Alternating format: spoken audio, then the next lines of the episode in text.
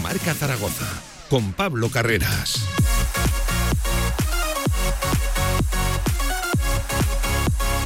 Trece minutos sobre la una del mediodía. Buenas, frías y zaragozanas tardes. ¿Qué tal? ¿Cómo están? Bienvenidos a este directo marca de miércoles 27 de diciembre, ya uno de los últimos del año el antepenúltimo. De hecho, recuerden, hasta este viernes tenemos programación, nos cogeremos unos días de descanso, pero eso sí, a la vuelta del 2 de enero estamos, por cierto, la semana que viene será semana de protagonistas, hasta ahí puedo leer.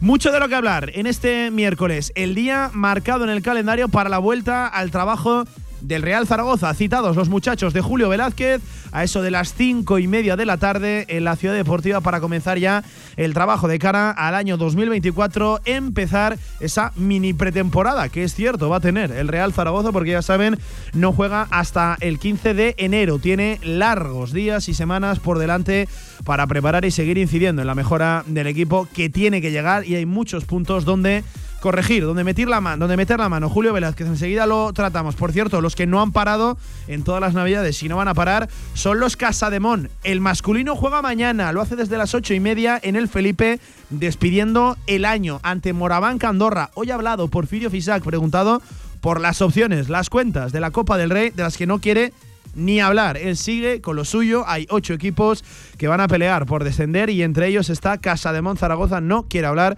de la Copa del Rey. También las chicas juegan el sábado en Barcelona también despiden el año, un 2023 de ensueño. Hablará Carlos Cantero en la previa, lo escucharemos. Hay muchos temas de los que hablar, tenemos Hierro 2 para el día de hoy, hemos de hablar de la San Silvestre Zaragozana, nos cabe todo el deporte aragonés, incluso en Navidades, en este directo marca de miércoles 27 de diciembre. Arrancamos Real Zaragoza, venga.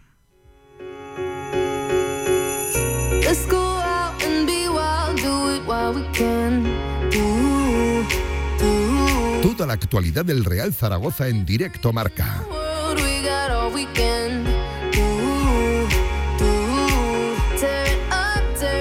Una y cuarto del mediodía. Venga, actualidad del Real Zaragoza con la renovación ayer, ya saben, de Andrés Borge, del canterano, del de Binefar pues hasta 2027, tres temporadas más. Enseguida lo analizamos, es la noticia en el día marcado para el regreso de eso de las 5, 5 y media de la tarde. Los muchachos de Julio Velázquez citados en la ciudad deportiva bajo una intensa niebla, la que va a estar presente ¿eh? en Zaragoza durante eh, estos días, que nos acompañará ya hasta final de año. Pues bien, con mucho frío, pero con la vuelta al trabajo y tienen días, semanas por delante para preparar una segunda vuelta que arranca el 15 de enero, lunes, nuevo Pepico Amad en Elda ante el Eldense y que tiene que ser, si el objetivo es el que marcó el presidente, el de intentar pelear por el ascenso esta misma temporada, pues tiene que ser de muchos puntos y de muchas victorias, haciendo la cuenta pues por encima de los 35-36 puntos, seguro que tendría que marcharse el Real Zaragoza para alcanzar el playoff, barrera histórica, ya lo saben, habitualmente en torno a los 65-66 puntos. Pues bueno, esa es la machada, en torno a unos 37-38 estaría prácticamente obligado, atendiendo a números de temporadas anteriores, de temporadas previas, el Real Zaragoza. Ya saben que en apenas en apenas una semana arranca también el mercado de fichajes. La ventana invernal es el 2 de enero. Ya saben que además es un mercado también, sobre todo de últimos días y de última semana. En ningún caso se espera una revolución tremenda en el Real Zaragoza y sobre todo si no se espera es a principios. Eh, veremos a ver hasta qué grado llegan las actuaciones de, Juan Carlos Cordero en clave de entrada y también en clave de salida. Y hoy es un día importante por la vuelta al trabajo, pero por ver quién regresa precisamente a ese principio de, de, nueva segunda temporada o de nueva segunda mitad de temporada. Eh, importante por ver si está Iván Azón, importante por ver si está Cristian Álvarez, importante por ver si está Sinan Bakis. Parece que lo del Ketch va a ir un poco más largo. Bueno, pues hoy es un día para empezar a despejar incógnitas, aunque eso sí, en ningún caso el Real Zaragoza correrá riesgos. Ya lo saben también, finalizada la primera vuelta, 21 partidos, 28 puntos puntos de 63. Ese es el balance del primer viraje, del primer giro a la categoría por parte del Real Zaragoza y una primera vuelta de la cual hay que empezar ya a hacer balance. Durante los próximos días se van a ir pasando por aquí diferentes colaboradores con tertulios habituales en Radio Marca, pero queríamos abrir con eso, con el Mundo Marca y con nuestra compañera del diario Marca en Zaragoza, Sonia Audioso. Sonia, ¿qué tal? ¿Cómo estás? Buenas tardes. Hola, buenas tardes y felices fiestas a todos. Efectivamente, Sonia, por eso te iba a preguntar, ¿todo bien? ¿Las fiestas, la Nochebuena, la Navidad? ¿Tienes ya la Nochevieja preparada? ¿Todo ok, Sonia? Todo ok, todo ok, tranquilos con la familia y disfrutando un poquito y desconectando, que también viene bien. Eh, desconectando, eso es, de, de, Real Zaragoza, nunca de, de zaragocismo, pero cogiendo un respiro. Bueno, eh, como buen profesor hay que ponerle las notas a este Real Zaragoza, por lo menos la valoración a lo que ha sido una primera vuelta, Sonia. No sé tú con qué la describes, yo ayer empleé la palabra decepcionante. Creo que es la que todos estaremos de acuerdo, ¿no? Sí, yo creo que lo que mejor le puede definir a la primera vuelta es como de la ilusión a la decepción, porque recordemos que se empezó con, con mucha ilusión, con ese récord de abonados, con el equipo enchufado, con esas cinco primeras victorias que, que, apuntaba a ser un año diferente, ¿no? A respecto, sobre todo a los dos, tres últimos años. Y, bueno, se fue torciendo poco a poco, fuimos a cambio de entrenador, algo que, ya es, por desgracia, típico en, en, el Zaragoza, en este Zaragoza de, segunda división. Y bueno, es verdad que con Julio Velázquez el equipo ha recuperado un poco el pulso eh, de un equipo que estaba muerto. Quizás se tomó la decisión un poco tarde, la de cambio de entrenador, pero eh, aún así Mm, vamos a agarrarnos un poco a aquellas palabras que dijo Jorge Más de, que es optimista en la segunda vuelta, pero lo cierto es que la segunda vuelta que tendría que hacer el Real Zaragoza tendría que ser inmaculada, no perfecta, casi nos tendríamos que ir a aquella de Nacho González, donde al final se metió, y eso que aquel año de Nacho González me parece que se llevaban 24 puntos a, estas alturas, son menos que los que tiene actualmente. Claro, es que Sonia, mira, a mí lo que me, acentúa la, sensación de, eso, de decepcionante, de, de decepción, es que esta con 28 puntos, con el 44% de los puntos obtenidos, solo el 44, sea una de las mejores primeras vueltas en los últimos años del Real Zaragoza en, en segunda división. Que esto sea lo mejor, eh, no habla bien de esta temporada, sino que habla muy mal de, del resto de las anteriores de las anteriores. Lo que pasa que como se comprimieron las victorias en el primer mes, que vinieron las cinco primeras seguidas, eh, al final eh, la, la, primera vuelta no es tan mala por, por esa racha porque recordemos que las anteriores costaba ganar y, bueno, estábamos hablando ya de que el equipo se, se, instaló en la zona baja desde el principio y de ahí cuesta mucho salir, ¿no? Estamos hablando de, evitar el descenso a estas alturas, de, bueno, este año no, este año no se ha hablado de descenso, estamos hablando continuamente, a pesar de que está el equipo en mitad de tabla, porque ha caído ahí después de, esa racha de, tantas semanas, de ocho semanas y, sin conseguir la victoria, pues bueno, te ha instalado en una zona de, de nadie, ¿no? Un poco por decirlo de alguna manera pero es verdad que con la, aquel año de Nacho González tuve ya la, plantilla, sobre todo tenéis a Borja Iglesias, que te daban buenas sensaciones, ¿no? Muchas veces no te venían los resultados, pero las sensaciones eran buenas. Este año hay muchas incógnitas, porque el equipo está como está y, la enfermería es la que es, y hay jugadores importantes que no sabemos eh, cuál es su plazo de recuperación. Y bueno, tenemos ahí un mercado de enero en el que Cordero vuelve a tomar protagonismo en el que creo que va a ser fundamental el, el, acertar y sobre todo tener claro qué, qué, es lo que se va a fichar, si, sobre todo tenemos todos claro en la, en la delantera, ¿no? Si, si Baki y Siazón van a volver pronto o tienen para, para varios meses y entonces sí. que tienes que, que fichar, porque al final eh, es verdad que, que, al equipo le, le, le falta gol a pesar de que los sustitutos que no son realmente delanteros están respondiendo, porque Mesa y Mollejo, la verdad es que están respondiendo con goles, pero creo que el equipo necesita un plus para poder soñar con algo más.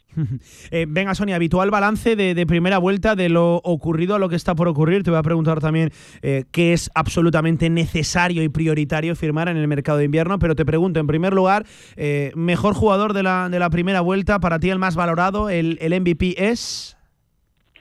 Yo diría que a pesar de que ha sido un poco irregular Michael Mesa, es el pichichi del equipo y bueno, es verdad que con, con Fran Escriba no vivió momentos oscuros donde jugó en posiciones que no debía, pero bueno, por números, la verdad es que es un futbolista que, que ha respondido, ¿no? Está respondiendo por lo menos en, cuanto a números. Em, la decepción o, aquel de, del que esperabas o, sigues esperando mucho más, por ejemplo, de cara a esta, a esta segunda vuelta? Lo, vamos a catalogarlo no solo como decepción, sino como aquel de que, al que hay que pedirle mucho más o aquel del que se espera mucho más para ti, Sonia bueno, aunque ahora mismo esté en la enfermería, yo creo que Bakis es la gran decepción, porque es el fichaje más caro de la plantilla, el que más masa salarial se está llevando y el que lleva cero goles. Es verdad, ahora te puedes decir que lleva varias semanas sin jugar, pero lo que le hemos visto está años luz de, lo que hizo el año pasado en el Andorra, por ejemplo. Entonces yo creo que hay que exigir respecto a lo que cobra cada uno y creo que Bakis, cuando ha estado activo y, jugando, no, no ha respondido a esas expectativas. Hmm, em, em, ¿Nota que, le pondrías al equipo, a la, situación en, general, más allá del titular con el que coincidías de, de decepción? Era un 5 raspado, pero porque al final yo creo que el objetivo es estar en, los playoffs, ¿no? Eh, desde el principio. Creo que este proyecto sí que está hecho para eso, a pesar de que luego eh, se empezó muy bien y creo que era un poco espejismo, ¿no? El ganar todo, pero tampoco es esta realidad. Entonces, es verdad que se han caído futbolistas por lesión, pero vamos, voy a darle un 5 porque este año yo creo que sí que había que exigirle al equipo estar entre en esa lucha de seis primeros. Es verdad que todavía está, pero por ahora le voy a dar un 5. ¿Y qué te pides para el mercado invernal? Eh, ¿Qué llevas en la carta de, los Reyes, Sonia? ¿Qué crees que es muy necesario? Eh, es verdad que, que, bueno, si hay posibilidad de todo, pues estaremos todos de acuerdo que un portero, un lateral izquierdo, un centrocampista, un extremo izquierdo, incluso un, atacante, pero igual no hay disponibilidad o no hay caja para, para todo. Por eso te pregunto, ¿qué es muy prioritario para ti? ¿Me valen incluso dos posiciones, Sonia?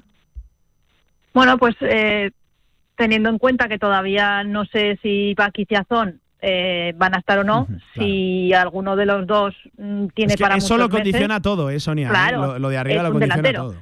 A pesar de que te digo que, tanto Mollejo como Isa están respondiendo, pero es que el equipo necesita un delantero si Azón y Bakis no van a estar en meses.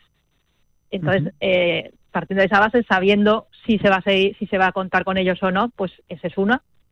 Y luego, bueno, pues puedes ir al lateral izquierdo, que bueno, Nieto prácticamente está fuera toda la temporada y Le es tiene tantos problemas, tantos problemas eh, musculares que estás obligando a jugar a, Valera ahí en una posición que no es la suya, que no lo está haciendo mal, pero no, no, no es lateral izquierdo. Y si en algún momento quiere jugar con una línea de cuatro, bueno, hemos visto hasta Francho jugando de lateral izquierdo, entonces yo creo que es lateral izquierdo.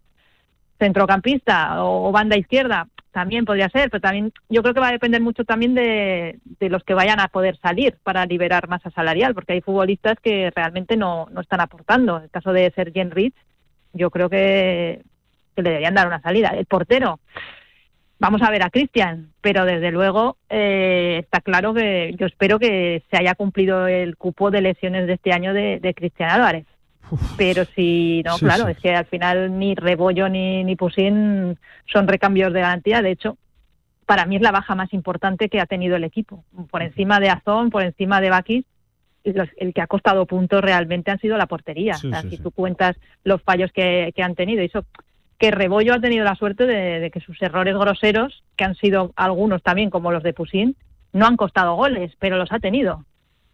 Y es la sensación que transmite también al equipo. Mira, en, eso estoy eh, completamente de acuerdo, Sonia. Eh, el más diferencial o, el, o el más necesario por sus goles eh, sea Michael Mesa, se sigue esperando mucho de Sinan seguramente el más regular o el que más alto nivel ha mostrado eh, ha sido Alejandro Francés, quizás la posibilidad del mejor Alejandro Francés desde que lo, desde que lo conocemos en el primer equipo. Pero sí, porque además venía de un año bastante difícil, que todos eh, pensábamos que había dado un bajón. Pero el que sigue siendo absolutamente fundamental e insustituible es el que tiene 38 39 años, es argentino y vive bajo palos, Cristian Álvarez. Es curioso lo de, lo de, lo de este caso, ¿eh? Lo de Cristian en la portería. Sí, y además, súmale los, yo creo que tres, cuatro puntos se han ido por, por errores del portero en su ausencia. Da ponle tres, cuatro puntos al Real Zaragoza y queda en una situación bastante bastante interesante ¿no? en, la, en la clasificación. Entonces, para mí sí que es la baja diferencial que ha demostrado que no, no se ha reforzado. No entendí yo la, renovación de Rebollo en su momento como tercer portero, porque ni siquiera iba, ya dejaron claro que no iba a jugar en el filial, sino que era para ser tercer portero.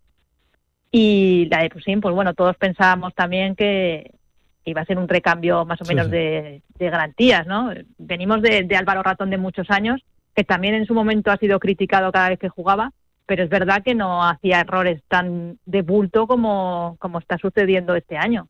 Entonces, entiendo que es difícil conseguir un portero de plenas garantías que quiera vivir un poco a la sombra, ¿no? Pero yo creo que eso le pasa a, prácticamente todos los equipos, ¿no? Todos los equipos tienen un titular, excepto Sasuna, que es el que más, en primera, que, es el que más alterna, que tiene dos porterazos, pero el resto siempre tiene un titular y el otro que vive a la sombra, y, normalmente el que vive a la sombra tampoco es, tampoco está tan, tan flojo como están mostrando aquí, ¿no?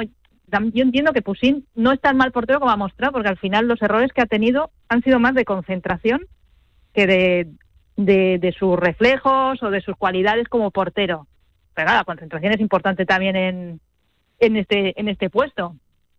Pero es verdad, está el debate de que ahora mucha gente dice que Pusin es mejor que Rebollo, ¿no? Como portero, pero claro, a ver quién se atreve a poner a Pusin después de, tantos errores, porque no ha sido uno ni dos. A ver qué pasa el 15 de enero, ¿eh, Sonia? ¿eh? A, ver quién aparece bajo, bajo palos si Cristian no, no vuelve, que yo lo, sigo poniendo muy en duda que Cristian esté para jugar el, el, 15 de, el 15 de enero, visto un poco el transcurso que, ha llevado su propia recuperación. Eh, vaya decisión esa a, tomar, por cierto, un Pusan que se sabe, es notorio, que se le va a intentar buscar acomodo salida en este mercado invernal. Ojo que podría jugar sabiendo que va a salir, que ya es darle más todavía la vuelta a una ya enrevesada de por sí situación en la, en la, en la portería. Queda mucho para eso, veremos a ver, queda, bueno, pues tres semanas, algo menos, para, para el primer partido del año 2024. Tiene una mini pretemporada por delante el equipo de Julio Velázquez, que hoy regresa al trabajo y precisamente por eso es importante el día de hoy, por ver quién se estalla y, quién todavía y quién todavía no, aunque nada de lo que ocurra hoy será absolutamente definitivo. Eh, Sonia, feliz año, eh, que entres muy bien al 2024, que ojalá que nos depare muchas victorias, necesarias son para el objetivo del, Real Zaragoza. Gracias por estar un año más, como siempre, en Directo Marca. Te seguimos leyendo ¿eh? con las cartas a Valeriano y en el Mundo Marca, en papel y en la web. Un abrazo, compañera. Venga, ojalá que sea un 2024 muy bueno para todos, salud sobre todo y que bueno, que deportivamente podemos contar cosas bonitas que creo que a todos estamos con muchas ganas. Ojalá. Feliz año y un abrazo para todos. Un abrazo, Sonia. Claro, claro que sí. Ahí estaba nuestra compañera del diario Marca en Zaragoza. Bueno, pues esta eh, encuesta, que es verdad, no es muy original, es lo habitual siempre que concluye una temporada o la primera vuelta, pero oye, eh, son días para esto, dan lugar y da tiempo para esto, así que aquí recogemos nuestra habitual encuesta de valoración de la primera temporada. Queremos que ustedes también participen. Las cuatro preguntas pues son eh, relativamente, bueno, cinco, cinco preguntas relativamente sencillas. La primera les pedimos un poquito de originalidad. ¿Cuál es el titular que le pondréis a la primera vuelta? MVP, decepción o jugador al que le pides eh, mucho más para que nadie se nos enfade. La nota que le pondríais al equipo, ya la situación en general y qué se piden. Ustedes que creen que es absolutamente prioritario, valen hasta dos posiciones para el mercado invernal. Esta pregunta, esta última, va a dar juego. Enseguida le pregunto a nuestro Gonzalo Alba, que por cierto, hoy ha estado con un ex del Real Zaragoza, con un ex canterano también, con Enrique Clemente en el Estadio en Casablanca. Venga, enseguida lo contamos. 31 sobre la una, escuchas Radio Marca. En Sabiñánigo, Hotel Villa Virginia, un impresionante edificio de piedra a 30 kilómetros de las pistas de esquí, 22 habitaciones con todas las instalaciones de un hotel de auténtica categoría. Hotel Villa Virginia, más información en internet hotelvillavirginia.com. Ven a los superdescuentos de Alejandro Moda. Hasta un 50% de descuento en las mejores marcas para hombre. Trajes, sportswear, zapatos, complementos, todo lo que necesitas para vestirte de los pies a la cabeza, hasta con un 50% de descuento. Alejandro Moda en Rollo 20, esquina La Gasca e Isaac Peralocho, Zaragoza. Y no te pierdas los descuentos de nuestra tienda más joven, AM by Alejandro. Hasta un 50% de descuento. En calle La Gasca 9, Zaragoza. Con más de 25 años de experiencia, Anagán Correduría de Seguros te ofrece gran profesionalidad, gestión eficaz y los mejores precios en todo tipo de seguros generales y agropecuarios. Infórmate en el 976 31 8405 y en anagán.com. Que en estas fechas se cumplan todos tus sueños. Radio Marca Zaragoza. Felices fiestas.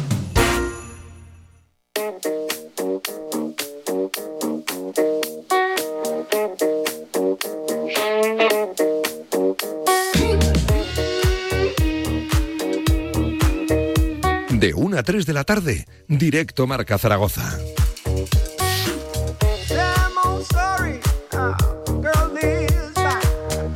32 sobre la una del mediodía de este miércoles 27 de diciembre. Por cierto, nos escribe un oyente, Chus, desde Cuarte de Huervo, y me dice: aquí no hay niebla, 3 grados. Pues en el centro de Zaragoza, la verdad que bastante. Y en el estadio también ha habido bastante, ¿verdad, Gonzalo? ¿Qué tal? Ha habido, ha habido. Ha habido. un, poquito De, un, poquito de, calor, ¿eh? eh un poquito. Pero un poquito de, verdad, juego. yo, soy, yo soy team frío, ¿eh? ¿eh? ¿Sí? Soy team frío, sí, total. ¿De, ¿Tú, sabes esto? ¿Tú sabes lo que es salir sudando de, casa eh, recién duchado? Pero, ¿Tú sabes lo que.? Pero bueno, lo sabes porque no me puedo creer que no estés con los pies congelados. Estoy pelado, pero. ¿Y de verdad me dice que prefieres esto? Te lo juro. 40 grados ahí, al sol no lo soporta ni Dios, tío. Bueno, bueno, bueno, bueno, Esto es debate, ¿eh? Ustedes es debate, son debate, de frío o de calor. Es entrado fuerte, ¿eh? Por cierto, que es en Zaragoza mucho de lo uno y mucho de lo otro, claro. Es que normal, aquí, normal. Aquí, aquí no nos andamos con tonterías, aquí nos vamos a, lo, a los extremos. Bueno, eh, que, que, sí, que es curioso, por responderle a este oyente desde Cuarte de Huerva. En Cuarte de Huerva, no, no, te estoy, no digo que, que, haya un sol brutal, me dicen que no, que hay, bueno, pues 3 grados y. Pero que no hay niebla. Y igual 50, 100 metros más abajo, ya empezando Zaragoza, en el estadio había niebla hace apenas 25 minutos. Había una poquita, una poquita. No estaba muy baja, pero, pero sí que había. Sobre todo frío, hacía, hacía mucho frío. Pero es que lo prefiero de verdad.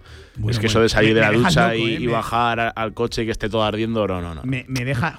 y entrar al coche y que esté frío, además a mí que se me ha jodido el aire caliente la, la calefacción.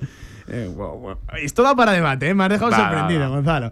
Eh, bueno, todo bien. Eh, Gonzalo, has estado con Quique Clemente, con Enrique Clemente, en el estadio, que en un campus de tecnificación del estadio en Casablanca ha estado Quique Clemente y, un actual futbolista del Real Zaragoza, Mar, Marc Aguado, bueno, pues supervisando que todo iba correctamente. Y ha hablado Quique Clemente, ahora, por cierto, futbolista del Racing de Ferrol futbolista en ascenso directo a primera división. Así es, futbolista que está ahora mismo en, en puestos de ascenso. He hablado aquí que, pues bueno, de, de su, de su estancia ¿no? en, en Ferrol, de, de, la situación del equipo. Ha hablado incluso de Vicente, que, que firmó ya con el Alavés.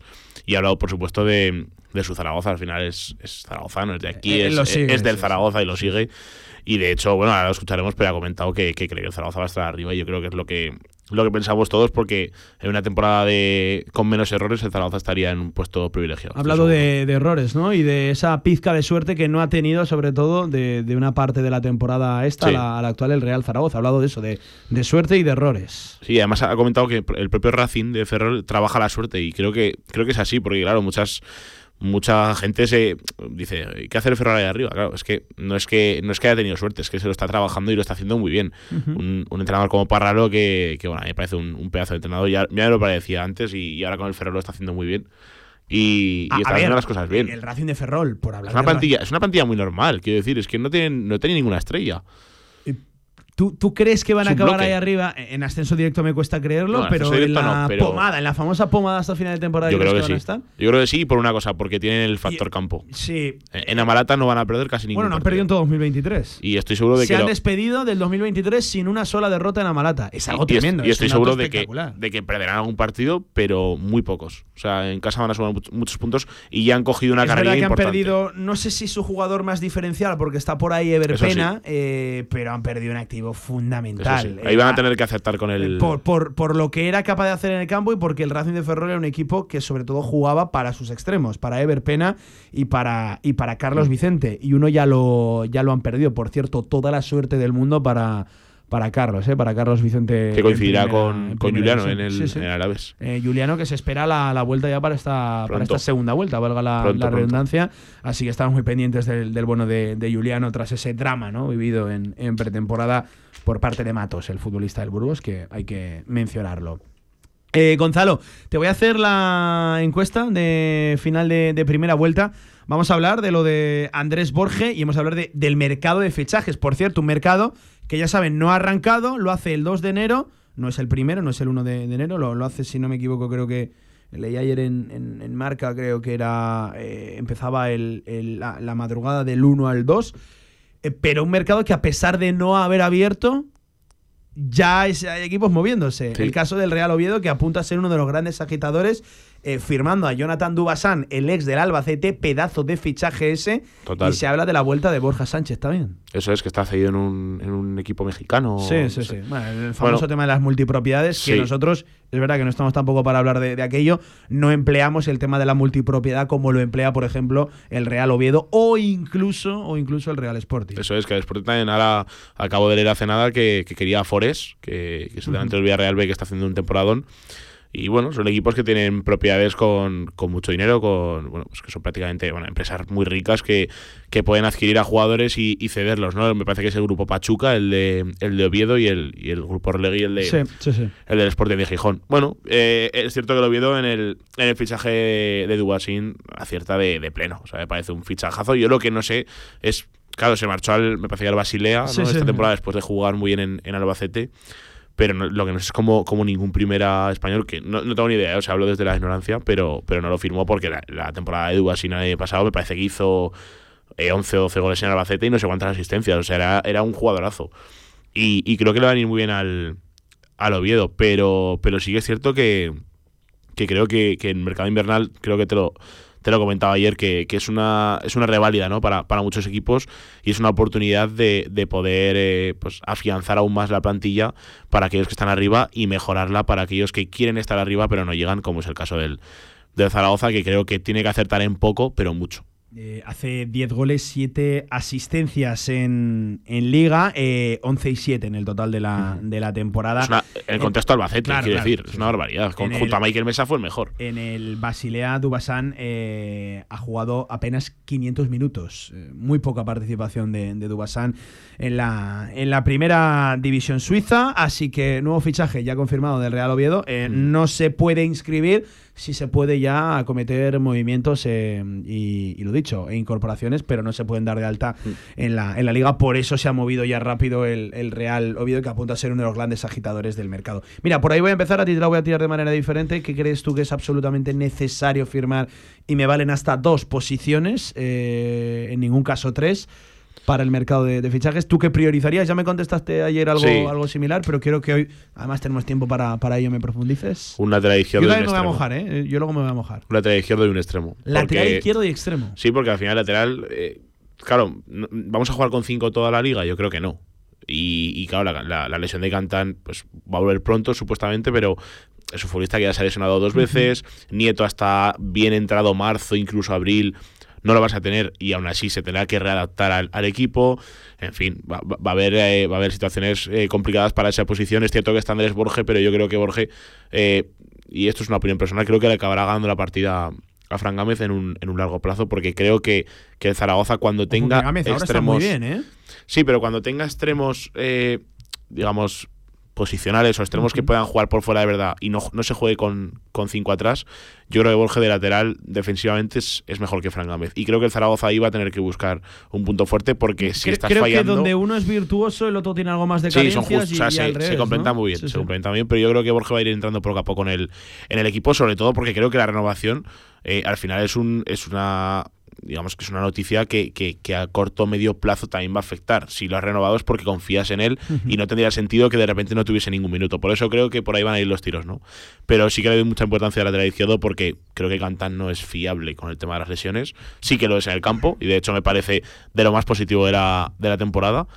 Pero es cierto que creo que hace falta un, un jugador ahí que, que refuerce y el extremo porque porque ya estamos viendo cuáles son las carencias. El extremo tuyo tiene nombre sí, ya, y es sabes cuál es, sabes cuál es. Sí, Tiago Manuel Díaz la, Correa. La samba, un poquito de samba. ¿Sí?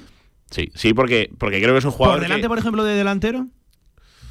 Sí, porque yo confío en los dos delanteros que hay. Yo, yo confío en Iván Azón y en, no, si yo, si la, no es que, no confíe. La cosa es que están lesionados. Claro, la, cosa es esa. ¿Y parece qué pasa que con Iván, la de Bakis? Parece que Iván ya empieza a entrenar con el equipo tal, pero, pero Bakis no, no lo ha hecho yo creo que el club se, moverá en ese sentido dependiendo de lo que vayan sabiendo de, de Bakis, porque al final si el jugador eh, más o menos puede estar pronto, quizás el club no, no, se refuerce. Ahora, si al club le dicen que Bakis va a estar bastante tiempo de baja, por supuesto se va a mover en el, en el mercado y es normal.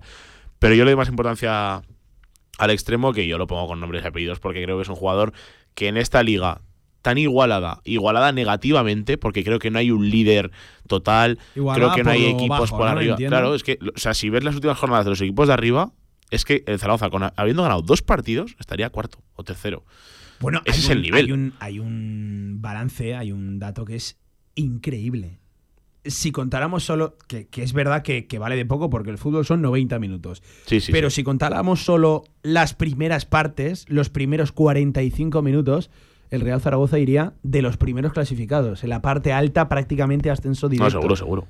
Si contáramos solo los segundos 45 minutos, las segundas partes, el Real Zaragoza estaría en descenso. Sí, sí. es que el dato. Es un dato de. Eh, aparte de tremendo, e, es muy chocante, ¿eh? Y viene a. Cuanto menos analizable, ¿eh? porque, porque, claro, los partidos duran 90 minutos. ¿Qué es mejor? No hay nada mejor, pero me refiero, ¿qué, es, ¿qué, preferimos? Ser, mejores en la segunda parte? Que estés en un sitio y en otro según primeras o segundas partes. Y además, que en una categoría en la que hay muchísimos empates. O sea, los equipos de arriba en las últimas jornadas yo creo que han empatado el 90%. Es una locura. Es todo empate, empate, empate. ¿Por qué? Porque hay igualdad. Y esa igualdad creo que un jugador como Bebé en cualquier momento te, la puede resolver. El gol que le hace a vez el año pasado, hacer 1-3 o 1-4. Pero si ese gol te lo hace en un 0-0 con el. Sé, con el Levante, Cartagena, por ejemplo, con el Cartagena o cualquier rival, eh, te desatasca un partido que no has podido. Tiene destellos, tiene detalles que te solucionan un partido. Y el año pasado aquí en, cuatro ratos hizo, hizo cinco goles. Y voy a añadir una cosa a lo de Bebé, que estoy muy de acuerdo, mm, vaya por delante. Em, muchas veces estamos siempre pensando en lo de, eh, no, pero ¿dónde metes a Bebé en este Real Zaragoza? tiene este hueco seguro. Tiene hueco seguro. Y si por alguien merece la pena cambiar tu patrón o tu estilo de juego, es por jugadores realmente diferenciales como, como Bebé. Que a mí el qué, el quién, vamos, no me, no me, no, no me hace dudar ni un solo segundo. Me convence absolutamente. Otra cosa es que sí que pueda tener más dudas en el cómo, ¿no? Acabe llegando, si en propiedad, si a través de la, de la cesión. Eh, en eso estoy, en eso voy a estar de acuerdo y voy a comprar las dudas. Pero en el qué, en el qué. Pero estamos en disposición de decirle que no a alguien como, como Bebé, que además ya demostró el año pasado rendimiento inmediato, que eh, eh, no olvidemos que el mercado de invierno va muy en eso, en, rendimiento inmediato. En mm. que si un jugador viene el 15 de enero, el 17 esté para aportar. En que si un jugador viene como bebé, llegó el año pasado, el último día a última hora, en la siguiente jornada ya esté para sumar y aportar a este Real Zaragoza. Y, además... y, fue capaz de demostrarlo bebé, que hizo me parece que cuatro goles y la sensación de que podía haber hecho mucho más, con sus cosas buenas, que tiene muchas, y sus cosas malas, pero creo que el saldo le sale positivo a Bebé. Totalmente. En segunda división. Totalmente. Además, está jugando en primera división, ¿eh? o sea, está teniendo sus minutos en, en, Vallecas y ha marcado goles con el Rayo. Marcó un golazo con contra la Real Sociedad en el 2-2 en el minuto 95 que, que levanta a, todo el estadio. Eh, claro, es un jugador que, que, que, está dando nivel para la primera, pero que no tiene la continuidad que él querría. Entonces yo creo que es una, son dos partes que, quieren llegar a entenderse. Luego estará lo que, lo que hemos hablado, ¿no? El, tema económico, eso es distinto. Sí, y el tema de Rayo Vallecano, que es una tercera pata de la cual estar pendiente. Así que. Pero, por ejemplo, lo, positivo de esto es que estamos de nuevo en el mercado de invierno, que además hará, hará pronto un año de, esa noche fría en, Joder, la de este año no. En, las puertas de las oficinas. No, te quejes que tú has dicho que eres del Team Frío. Sí, sí, sí. pero, hay que tirarlo de frío, ¿no? no a mí no me digas nunca más en tu vida que tiene frío, porque es que. Pero, pero creo que, es importante que mm, saber el contexto de que en el mercado de invierno es distinto, porque no pagas toda la ficha, pagas la mitad.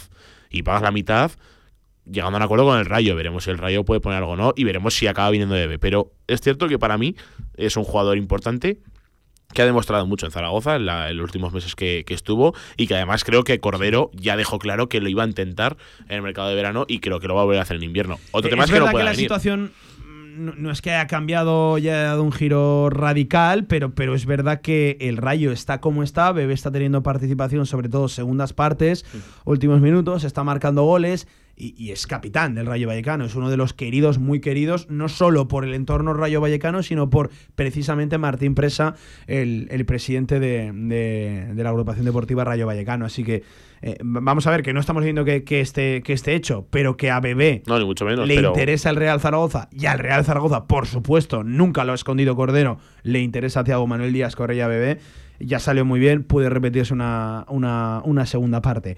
Em, y, hablando de Bebé, porque seguramente es al único fichaje, única petición o al único interés que le podemos poner realidad, caras y, ojos a, Bebé.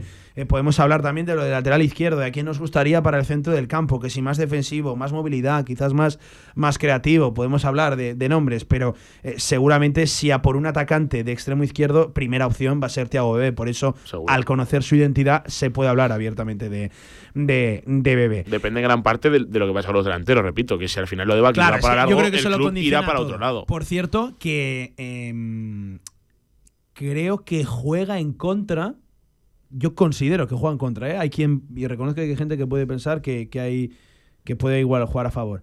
Pero eh, al final los delanteros se sabrá si están o, no, más allá de los entrenamientos, que por supuesto es la primera muestra de contacto, pero una cosa es entrenar y otra es jugar. Y creo que juega en contra que se juegue tan tarde, el 15 de enero. Yo entiendo que Cordero, y lo ha demostrado, es un director deportivo que trabaja con antelación, ¿no? Con, con previsión y tendrá opciones encima de la mesa.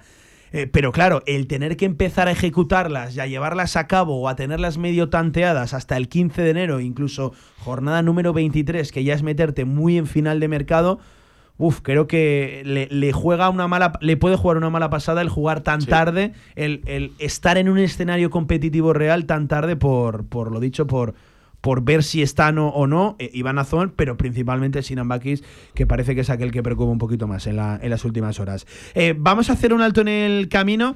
Eh, me queda hablar de las otras preguntas para Gonzalo Alba. Tenemos que escuchar a Quique Clemente. Hemos de hablar de, de muchas cosas del Real Zaragoza. En fin, no quiero perder tiempo. A la vuelta en directo marca. Seguimos. Ahorra entre un 40 y un 60% con los cartuchos alternativos de la tinta aragonesa. Además, consumibles originales y el mejor papel para tu mejor impresión. Ven a conocernos a una de nuestras cuatro tiendas en Zaragoza o visita nuestra tienda online, latinta.es. Y recuerda que tus cartuchos vacíos valen dinero, no los tires. La tinta aragonesa, la mejor impresión. ¿Estás planeando tu boda? En Grupo El Cachirulo tenemos todo lo que sueñas. Un jardín romántico, un salón elegante. Donde tú quieras tu boda, nosotros estaremos. Será el mejor día de tu vida. Contáctanos hoy mismo en elcachirulo.es. Siente, disfruta, celebra. El Cachirulo es vida. Marea Roja, es hora de luchar por la Copa del Rey. Este jueves 28 de diciembre a las 8 y media de la tarde nos jugamos en el pabellón Príncipe Felipe la clasificación para la Copa. Tu apoyo será clave para enfrentarnos a Moraván Andorra y seguir en la lucha por alcanzar una de las ocho plazas coperas. Compra tus entradas en casademonzaragoza.es y aprovecha las ventajas para los abonados. Vive la rasmia en otra noche para hacer historia.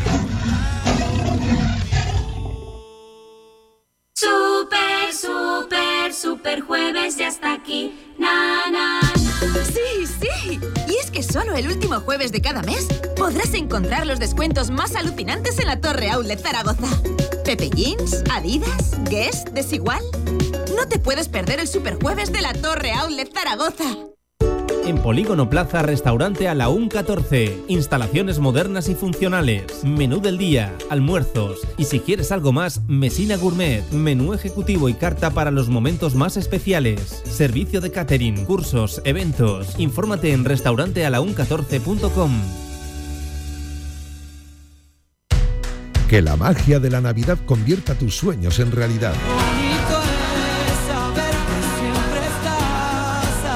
Radio Marca Zaragoza. Felices fiestas. Toda la actualidad del Real Zaragoza en directo Marca.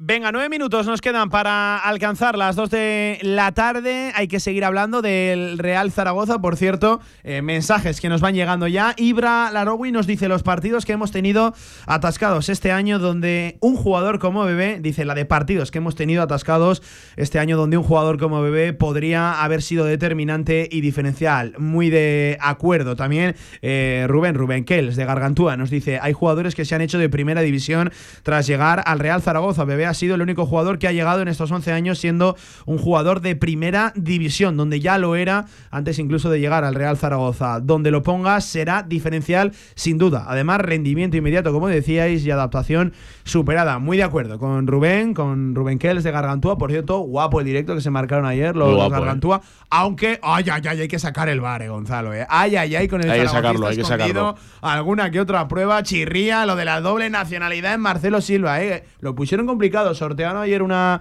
un brazalete de, Cristian, del capitán, firmado por el propio Cristian. Eh, claro, lo pusieron difícil. ¡Ay, ay, ay! Hay que sacar el bar en alguna pista que dieron para el zaragocista en condición. ¿Habrá bar? ¿Hay bar o como el de Zama? Aquí ah, ya te digo que no, aquí ya te digo que no. Por que lo acertaron, incluso con una pista que dejaba dudas, eh, me consta que acertaron, acertaron bastantes.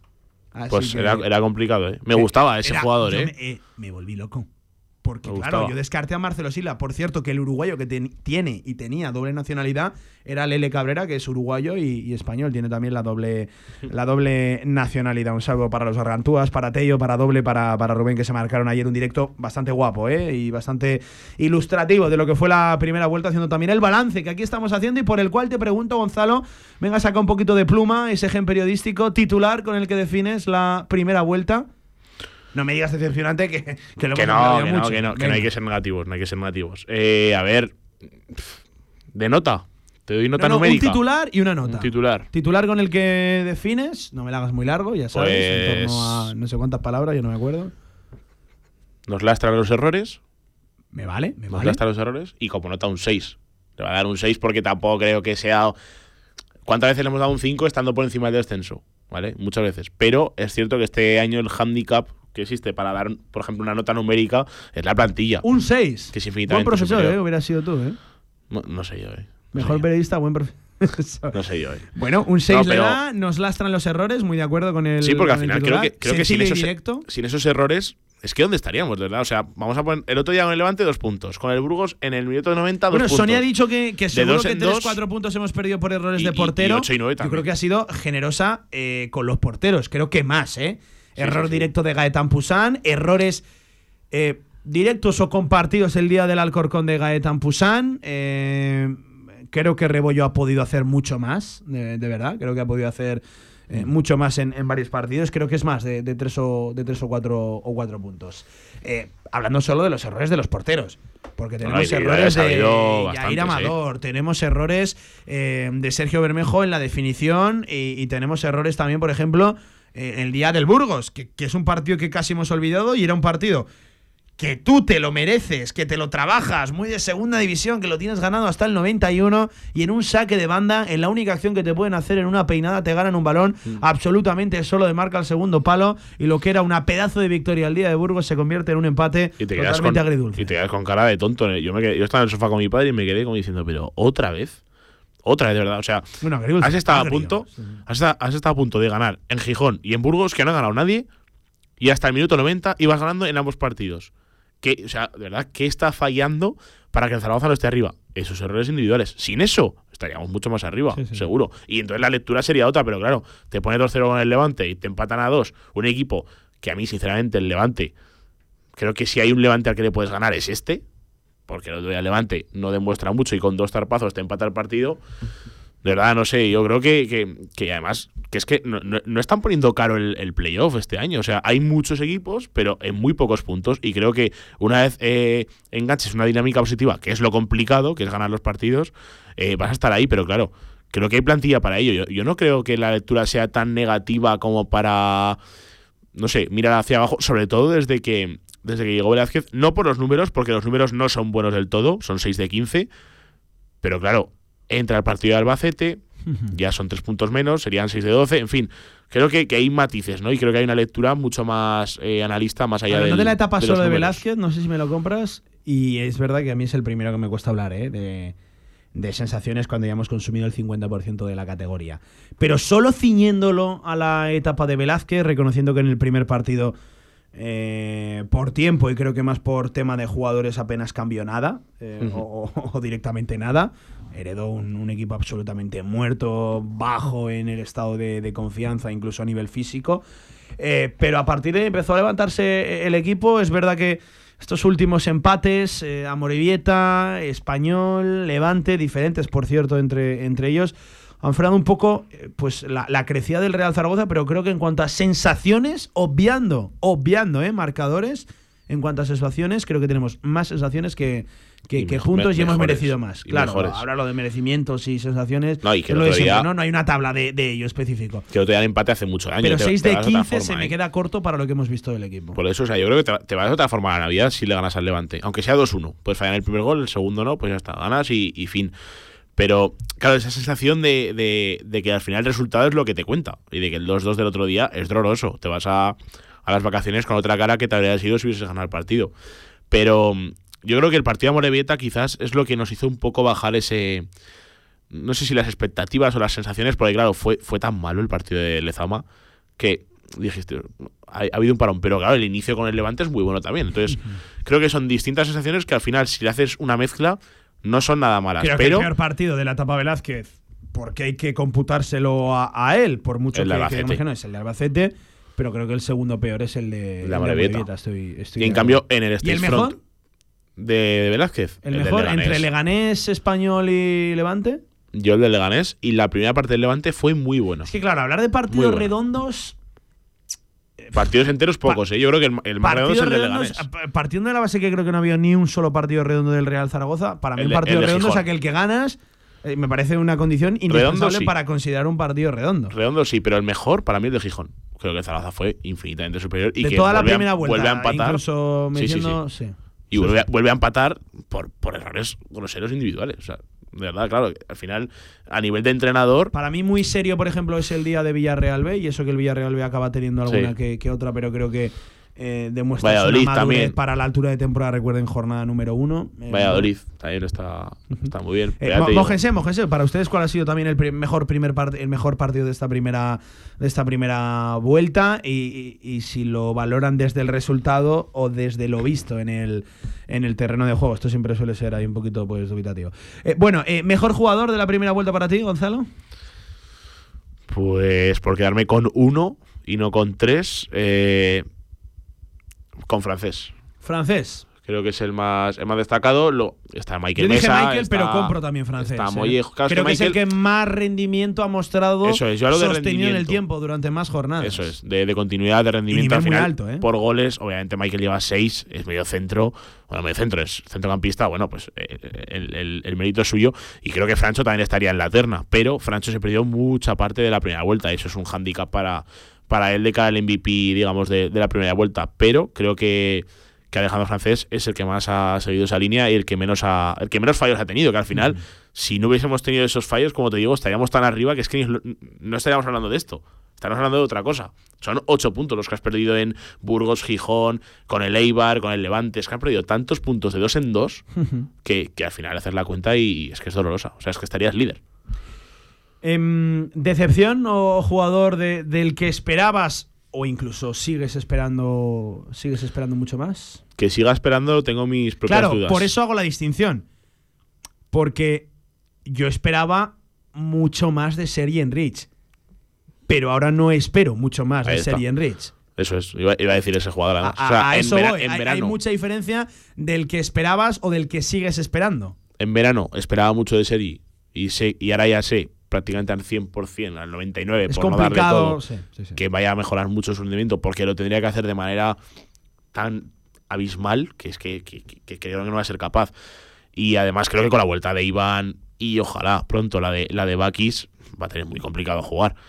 Entonces creo que es el jugador que más me ha decepcionado, pero claro, hay rendimientos que, que, que no te puedes explicar, como el de Sergio Bermejo, por ejemplo, porque no me parece para nada mal jugador, y en cambio no está sacando mm. ese, ese, ese prime. Yo, esta pregunta sí que le he querido ceñir mucho a, un nombre propio porque eh, la mayor decepción, más decepción que general en la primera vuelta no, no, no hay nada. Pero por, por hacerlo un poco más concreto y certero, sí que lo he querido centrar en un jugador. Em, y yo tengo muchas dudas ¿eh? en quién me ha decepcionado más. Esperaba mucho de Manu Vallejo, muchísimo de Manu Vallejo. Tony Moya ha mejorado ahora, pero. pero me cuesta meterlo en la terna porque. Em, creo que está dando más ahora con Velázquez y creo que es uno de los grandes favorecidos de mm. Velázquez y es un jugador que creo que va a crecer en la segunda vuelta. Pero de Manuel dijo, por ejemplo, que lo has mencionado ahora, y de Tony Moya, esperamos, o sea, yo sí que, espero más Gonzalo se marche al parón no solo lesionado, que es preocupante, sino sin un solo gol. Me duele y viendo que ha tenido oportunidades para ello. El día de Burgos yo creo que todos, todos pensábamos, ¿no? Que todos presagiábamos que, iba a ser el día del estreno de, de ¿no? Bueno, yo como te digo, creo que el jugador que más me ha decepcionado por lo que esperaba de él en verano es Serien Rich. Y creo que no es recuperable, por así decirlo. Pero Manu Vallejo, Tony Boya, que son jugadores de los que sí esperaba más, aquel del creo que, sí que lo son. Aquel del que espero mucho más en la segunda vuelta. Y él lo reconoce es Marc Aguado. Eh, yo, espero mucho más de Marc Aguado y él también lo ha reconocido. Creo que es un jugador también que, va, a ir, que va a ir creciendo conforme se estabilice ¿no? un poco en, el, en el 11 y la propia idea de, Julio, de Julio Velázquez. En este campo hay mucho, ¿eh? donde elegir, así que se moje también la, audiencia. Eh, no he metido tampoco categoría de revelación porque creo que era muy evidente que iba a ser Andrés Borges. Yo ayer decía también, eh, no es una revelación como tal porque ya lo conocíamos, pero pero Víctor Mollejo nos está sorprendiendo. Seguramente a principio de temporada todos lo dábamos como el último en la rotación ofensiva del Real Zaragoza y ahora me parece un jugador absolutamente indispensable. O sea, juegue donde ha marcado, juegue, ha marcado muchos y ha marcado muchos goles en muy pocos minutos. Quiero decir, no ha jugado tantos como para llevar, me parece que lleva cinco goles. Es un jugador que te da mucho, sobre todo a nivel de competitividad y que se come, se come el césped. Pero sí que es cierto que con la llegada de Velázquez y por, hablar ya del presente, porque al final los primeros cinco partidos de, de Escriba quedan, quedan un poco lejos ya, eh, creo que Mourinho va a mejorar mucho sus prestaciones, ya lo está haciendo y creo que va a crecer bastante. Y de hecho, creo, y creo que es eh, impopular, ¿eh? pero creo que si vuelve a la defensa de cuatro, lo va a hacer con Mourinho y con Francés y se va a quitar ahí. Porque el otro día con tarjeta amarilla, el otro día con tarjeta amarilla para Mourinho, Velázquez quita a Yair, ¿eh? Eso hay que recordarlo y, son detalles que a lo mejor se pasan por alto por el tipo de partido, pero que, quedan ahí. ¿eh? Es verdad que en el stage front ante el español también quita Jair, es verdad que puede ser excusado porque llevaba tarjeta amarilla. Pero el otro día, al revés, llevaba a Mourinho y quita Jair. Sí, cuando ha tenido que deshacer defensa de defensa de, cuatro, creo que... Eh, o sea, defensa de cinco, de, de tres centrales, cuando ha tenido que quitar un central ha sido, ha sido Jair Amador. Es verdad que la muestra no es todavía demasiado grande, son cinco partidos solo con Julio Velázquez. Por eso tengo muchas ganas de que empiece de nuevo la, competición, y a ver, incógnitas. a ver lo de Germán, a hasta dónde llega. Yo espero que el Dense, yo creo que no, pero yo creo que con el Andorra en casa estará. Sí, un mes prácticamente en este tipo de lesiones no se lo quita a nadie. Es verdad que se desconoce grado y por consecuencia es difícil atisbar un periodo de, de recuperación pero lo dicho, un mes no se lo quita a nadie, se lo produjo el 18 de diciembre es el 15, así que el Dense, pues prácticamente seguro que, no. Gonzalo Alba, me voy a quedar por aquí escuchando a Quique Clemente, Enrique Clemente, el ex defensor y ex canterano del Real Zaragoza, ahora enrolado en las filas del Racing Club de Ferrol. Eh, te escucharé también antes qué bien nos vendría, eh, ahora. Bueno, sí, sí, no. Bueno. lateral izquierdo, un central zurdo. Perfil polivalente, sí, sí. Nos vendría muy bien Quique Clemente. Eh, es verdad que el único perfil zurdo que tenemos no tiene la mejor salida de balón, que es Jair Amador.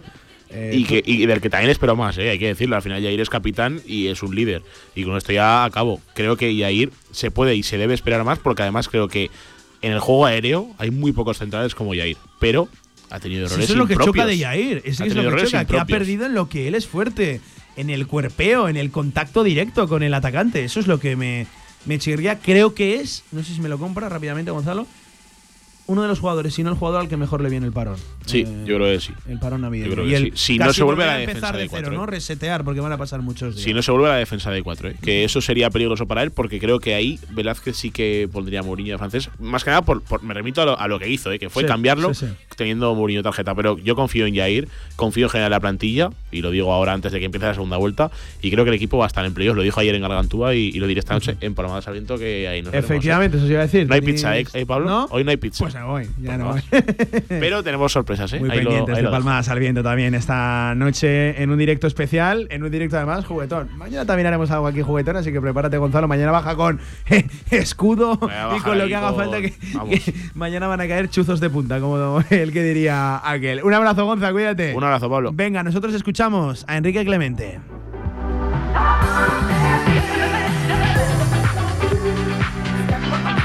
Esta mañana Enrique Clemente en el Estadio en Casablanca, en su campus de tecnificación, supervisando que todo fuera bien. Hablaba también, protagonista esta mañana. Y bueno, pues eh, creo que han hecho cosas muy bien para, para poder estar un poquito más arriba de lo que están. Hablando del Real Zaragoza, y nada, pues, eh, trabajar, trabajar la suerte y, nada, que, acompañen los resultados de esta segunda vuelta. La categoría, ¿cómo, cómo la veis? Está, está bonita, ¿no? Por arriba. Sí, hombre, y encima pues bueno, nos hemos colado equipos que seguramente no entramos en ninguna de las quinielas como, como somos nosotros y, bueno, creo que, que se ve que va a estar hasta el final seguramente muy luchada la parte de arriba. Eh, además, este es un año en el que es verdad que los puestos de abajo están con menos puntos de lo normal, entonces se, está repartiendo muchísimo más la, la puntuación arriba y, creo que, hasta el final es que no sé si son 10 equipos que están en, eh, en, muy poquitos puntos, entonces bueno, creo que va a estar, estar bonita y, sufrida a la vez.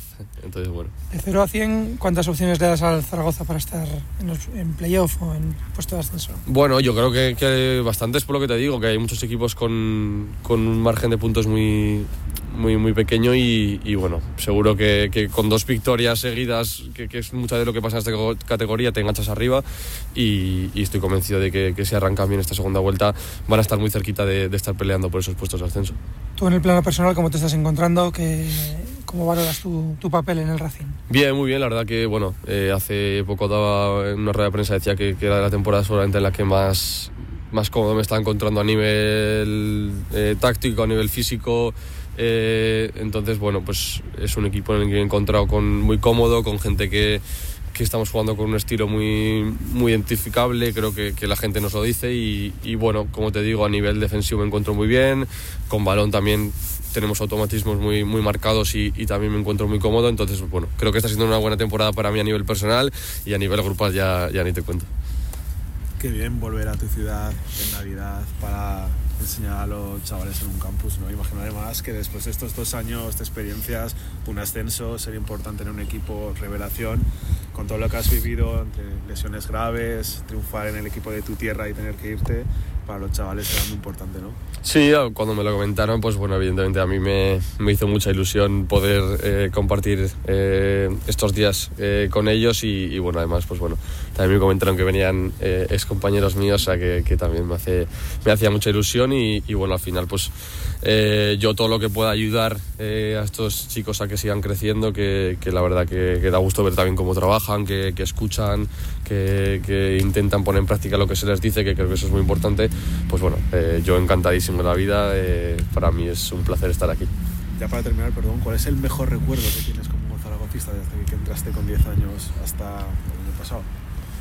Bueno, evidentemente el, eh, día de mi debut siempre se me viene a la mente. Fue en casa contra, contra el Elche, que ganamos 1-0 al final del partido. Eh, yo venía además de la lesión de la rodilla después de mucho tiempo sin, sin poder competir, mi primer año, un año además que era de muchísima ilusión y, bueno, pues yo creo que si me tengo que quedar con uno de, todos, pues seguramente sea, sea ese.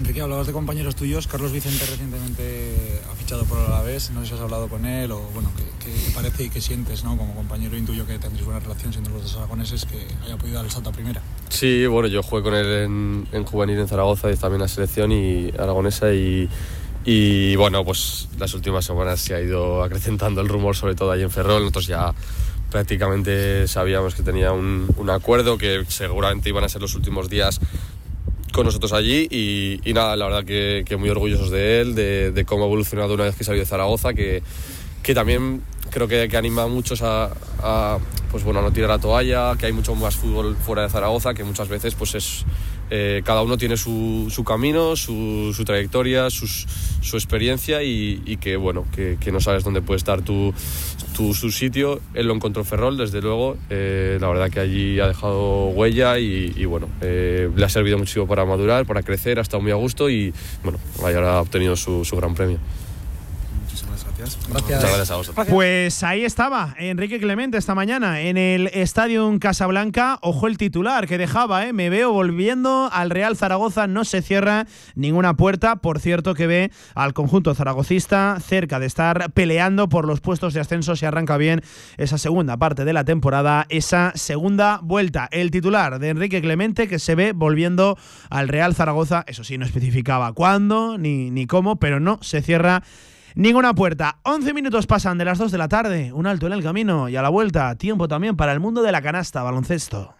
San Silvestre 2023 en la Puebla de Alfindén. El Club Correcaminos Alfindén organiza el 30 de diciembre y desde las 5 y media de la tarde una San Silvestre que no te dejará indiferente. Regalos, chocolatada, DJ y disfraces. Para todas las edades. Inscripciones en talleres Ramón Baquedano y en inmeta.es. Premios para los tres primeros clasificados generales y locales. Circuito urbano de 5 kilómetros. Para terminar el año San Silvestre en la Puebla de Alfindén. ¿Quién quiere ser uno más? Cariñena es una tierra de inconformistas, una tierra llena de intensidad y de matices donde el frío y el calor se abrazan. Nuestra tierra es cariñena y aquí nace un vino único, el vino que nace de las piedras.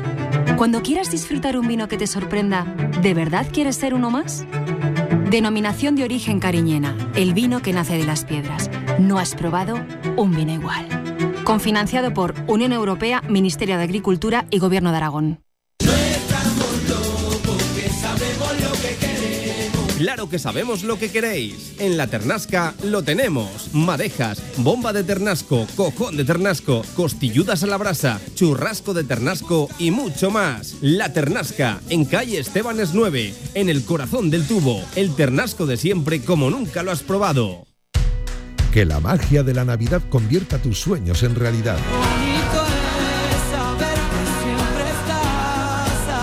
Radio Marca Zaragoza. Felices fiestas.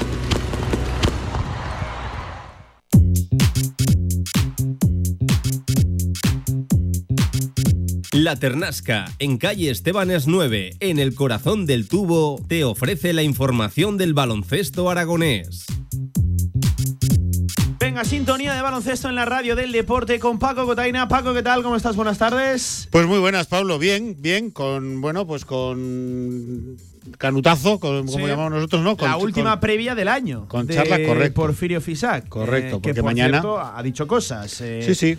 Del partido, de la situación en la que su equipo llega al partido, de lo que hay en juego en el partido y de la gran pregunta. Copa sí, Copa no. Creo que lo ha dejado muy claro, por lo menos su postura, ¿no, Paco? Es de los míos, ¿eh? como, como, como podréis escuchar ahora. Eh, bueno, mañana hay un partido, un partido importantísimo, uno de los dos para cerrar la primera vuelta, importantísimo los dos, en nuestro campo los dos, y que hay que sacar los dos. El primero es mañana a la noche, nos visita eh, Moraván Andorra, nos visita un viejo conocido y además muy querido, eh, se ganó a la afición eh, aquí en Zaragoza y estoy hablando del nigeriano de Stan Okoye, que mañana pues con una camiseta diferente intentará hacernos el mayor daño en posible. Andorra, que yo recuerdo una canasta ganadora de Okoye brutal, eh, el triple desde la sí señor, sí señor, precisamente de Okoye en Andorra. Bien defendido, bien punteado, bien tapado, pero entró, entró. Okoye tenía unos momentos. Entró, entró, sí, Vaya sí. físico, ¿eh? Sí señor, sí señor.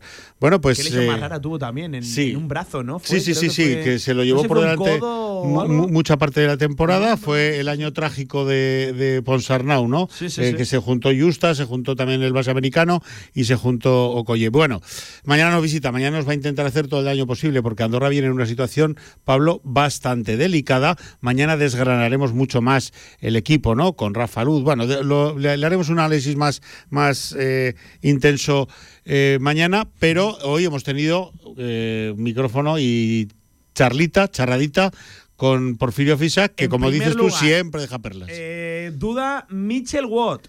Sí. Duda McFadden. Dos dudas. Preocupa más lo del pivot que lo del exterior. Eh, Sí. Sobre todo porque es fiebre. Bueno, pues, eh, ¿quién no tiene un conocido cercano con fiebre en estos días? Eh, La tú- verdad que, y viendo los datos de asistencia sanitaria. Sí, te das una vuelta por los hospitales, terrible. es, es brutal. Terrible. Bueno, pues tampoco se ha escapado a eso Mitchell Watt. No. Que parece que peligra un poco su concurso. A- algo más esperanzado y confiado estaba en el caso de Tag McFadden. ¿no? Sí, de McFadden ha dicho que es un leve problema físico que cree que no va a impedir. Cuando le- yo traduzco, intento traducir a Porfi, ya lo voy más o menos conociendo. Cuando dice que McFadden va, eh, es, muy, es más probable que juegue, quiere decir que McFadden juega, con toda seguridad. Y cuando dice que el que más dificultades tiene pues es Mitchell Watt por el proceso eh, febril y tal y cual, pues bueno, yo creo que estará, seguramente no al 100%, pero creo que estará mañana. O sea, Es Paco Cotaina cree que sí. Porque sí. estar estaba, ¿no? En la Sí, sesión estaba, estaba vestido de calle, pues, de, de paisano, como decimos, ¿no? Estaba vestido de calle. Bueno, que no esté en la cama es una buena pero noticia. estaba paseando, quiero decir, estaba de pie, no estaba ni, ni sentado ni, ni cadáver, ¿no? Ni mucho menos.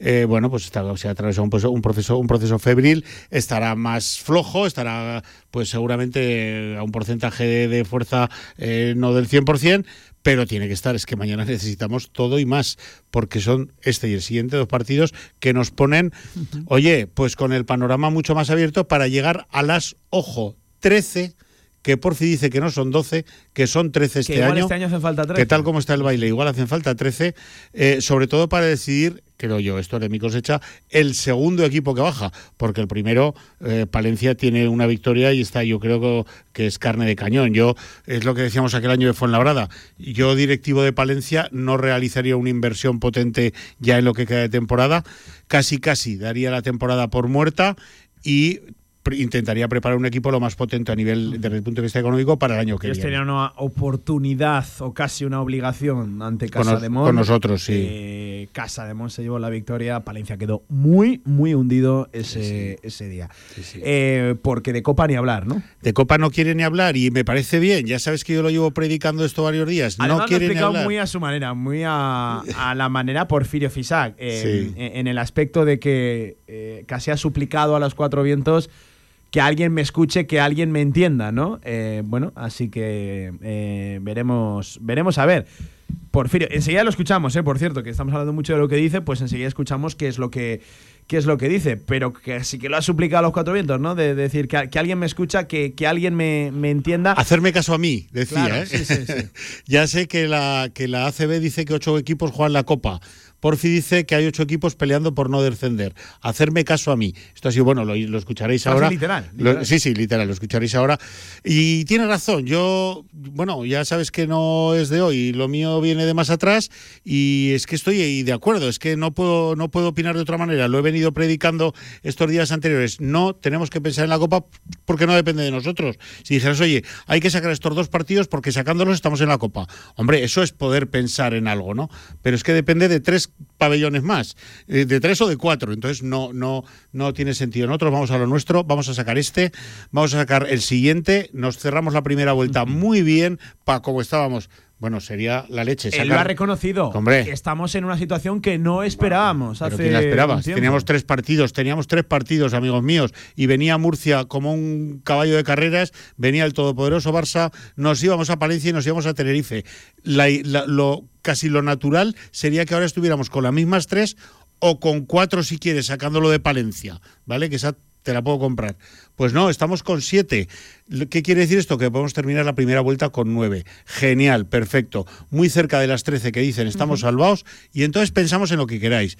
Pero de momento, que, que copa, ni copa, no, hombre, no, que no, que no, que no. Muy la tesis de, de Paco. Y, y mira que hay que reconocerlo, Paco Cotaina siempre ha sido un lanzado en estas cosas. Sí, sí, pero... Yo creo que la, la experiencia ya te dice que. Sí, no, que al final aprenderé y como, como, como soy novato en esto del baloncesto, al final aprenderé. No, pues es que no dependemos para nada, para nada en- de, de nosotros. complicado, está muy complicado. hay, pero está complicado. Claro que matemáticamente hay opciones, pero casi ¿Qué- casi ¿Qué hay que más, ponerse. importa más que haya opciones o que estas sean muy complicadas? Bueno, pues depende de cada uno. ¿no? Claro, También. pero casi El que casi tendríamos- que se ilusione, ¿no? habría- de ilusiones vive el deporte. Claro, claro, habría que coger una, un folio y empezar a, con un bolígrafo a dibujar todo lo que tiene que pasar esta jornada y la siguiente en cuatro o cinco campos Hay algo distintos. muy claro. Para las 13 que se marca Porfirio Fisac, pues cuanto antes llegues. Ni bien. más, sin más. Eh, pero sobre todo, si tú quieres soñar con la Copa, lo que es absolutamente necesario, prioritario. Y, y es una es una incógnita que no se puede obviar y, y que, que hay que hacerla sí o sí, es ganar los dos partidos. Ni más ni menos. Y ya no en la Copa. Si quieres pensar en un objetivo eh, de la segunda parte de la temporada más ambicioso, desde, ya no solo hablo del playoff, eh, ya no solo hablo, hablo de los ocho primeros, pero es que el noveno eh, está jugando Eurocup y no la FIBA Europe Cup famosa, ¿vale? O está jugando Cham- eh, BCL, Basketball Champions League. El noveno, el décimo, el undécimo. Bueno, pues si queremos pensar en ese tipo de objetivos, desde luego hay que sacar estos dos partidos por, por dos razones muy importantes. Porque son dos equipos de los de la parte baja de la tabla y porque son partidos en casa. Pablo, sí, estos sí. partidos se sacan o se sacan. Eh, Si no sacamos estos, eh, es mucho más difícil sacar partidos fuera. ¿eh? Otro tema, noticia de la mañana. Venga. En el día de hoy, Tomás Hielo y Dejan Kravitz continúan hasta final de temporada. Recuerden Sí. que había una opción de corte Por parte del club, por parte del club. el día de Nochevieja, este sábado, este domingo, y eh, de no de no ejecutarla, pues se entendía que el contrato, se entendía, porque estará así redactado, vaya, aquí de entenderse no, lo que se escribe se lee, que eh, los dos jugadores eh, continuarían hasta final de temporada.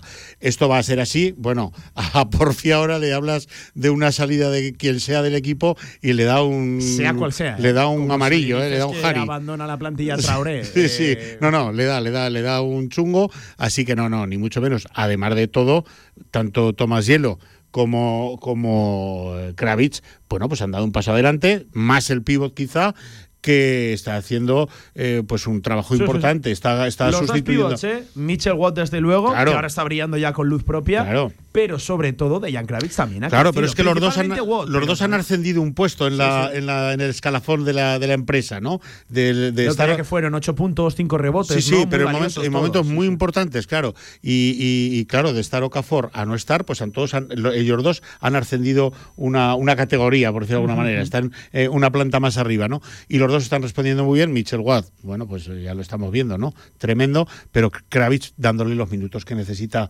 sentarse Watt, está sustituyéndolo muy bien. Y Tomás Hielo, pues va sumando, va sumando, el hombre va haciendo eh, cosicas buenas y, y, bueno, pues eh, eh, ya no tanto a lo mejor en puntos como en rebotes y en defensa, pues está haciendo sucia, sí, una, sí. una buena, igual que, Mi- que Miguel González, están haciendo una buena tarea.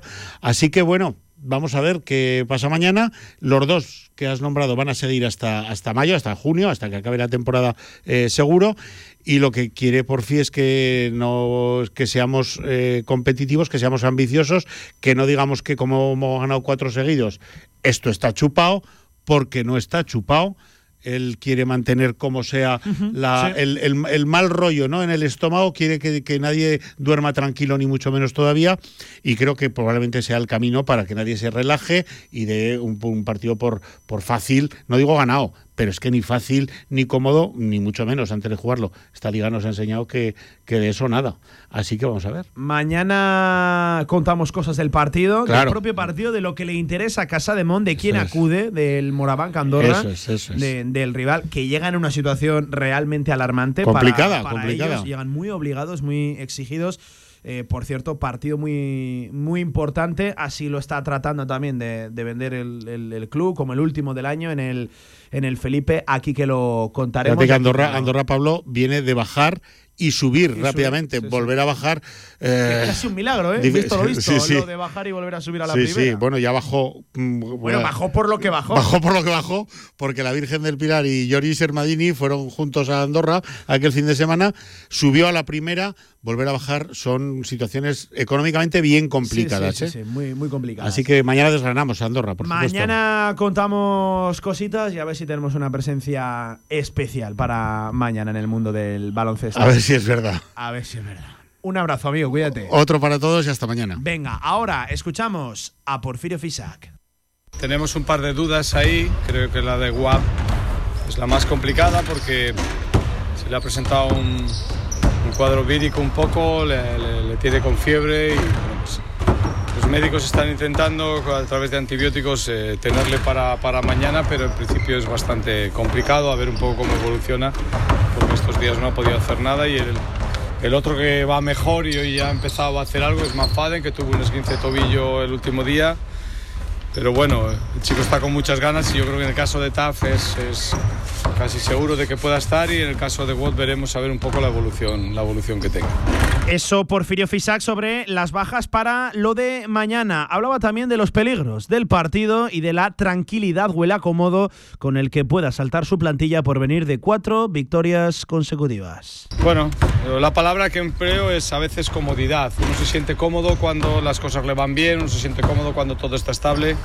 Y yo creo que es el momento de trabajar más, porque yo veo al rival y el rival es, es un equipo que está muy bien entrenado, que tiene las ideas muy claras, es un rival que, que tiene ganado los últimos partidos de casa y de fuera y sobre todo el tema de, de en Valencia, el último día que jugó fuera, lo tuvo ganado todo el partido, lo tuvo controlado.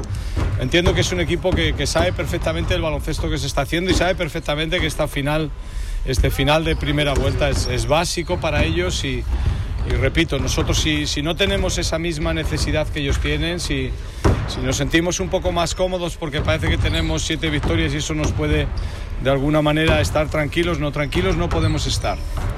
Solamente hay una manera de estar tranquilos y es el siguiente día pues luchar contra un rival que, repito, se juega mucho lo mismo o- más que nosotros, ¿no? Entonces hay que estar igual.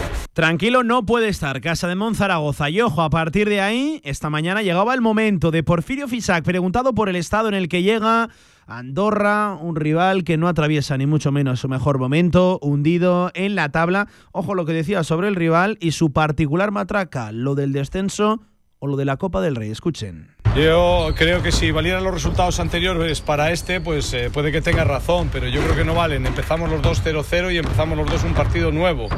Lo que ha sucedido anteriormente creo que ni para ellos ni para nosotros vale para nada. Lo que el nombre que tenga cada uno ni para ellos ni para nosotros vale para nada. Yo creo eh, sinceramente que creo que ellos eh, van, a, van, a, venir con un grado de, de, ambición, con un grado de, de esfuerzo muy grande y, creo que nosotros nos equivocamos si pensamos que somos más de lo que realmente somos. Somos un equipo corto, somos un equipo con una rotación corta, somos un equipo donde hay 3-4 jugadores que están jugando a un altísimo nivel y eso nos están dando los triunfos, pero que nadie se le olvide que somos un equipo ahora mismo con unas condiciones.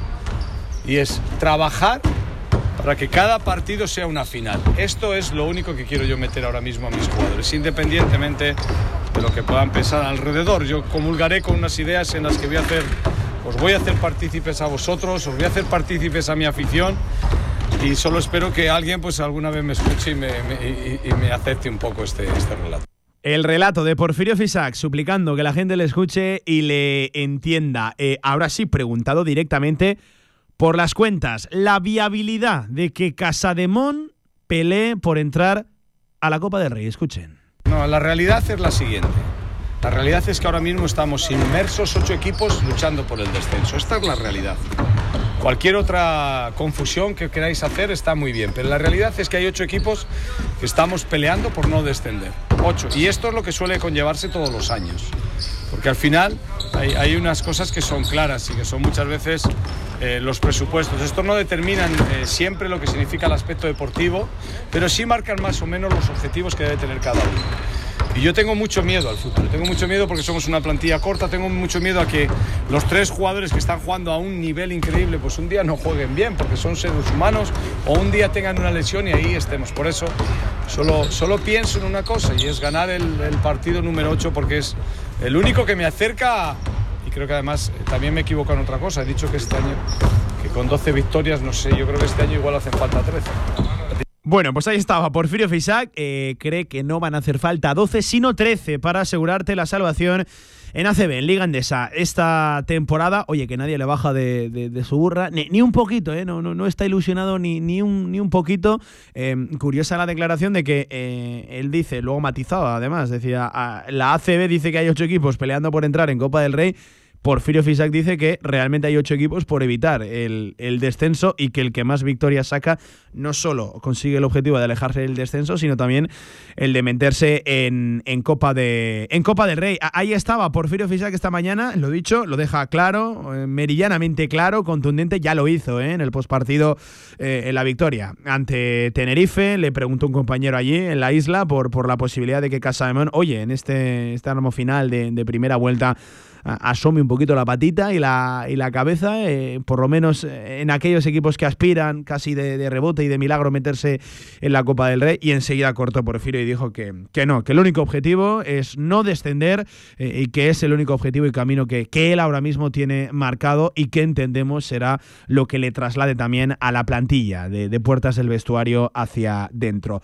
Y desvelaba una noticia también esta mañana, Porfirio Fisac, que recuerden, es el entrenador, pero también es un uno de los que lidera esa comisión deportiva en la cual está ahora mismo enrolado Casa de Zaragoza sin director deportivo. Bueno, pues seguro que eh, voz y voto, mucho peso tiene ahí la opinión del coach de Porfirio Fisac que confirmaba la presencia, la continuidad de Dejan Kravitz y de Thomas Hielo hasta final de temporada. Recuerden que el club tenía una opción de rescisión unilateral de su contrato antes de que acabara este 2023. Pues bueno, desechaba esa opción Porfirio que confirmaba la continuidad de ambos.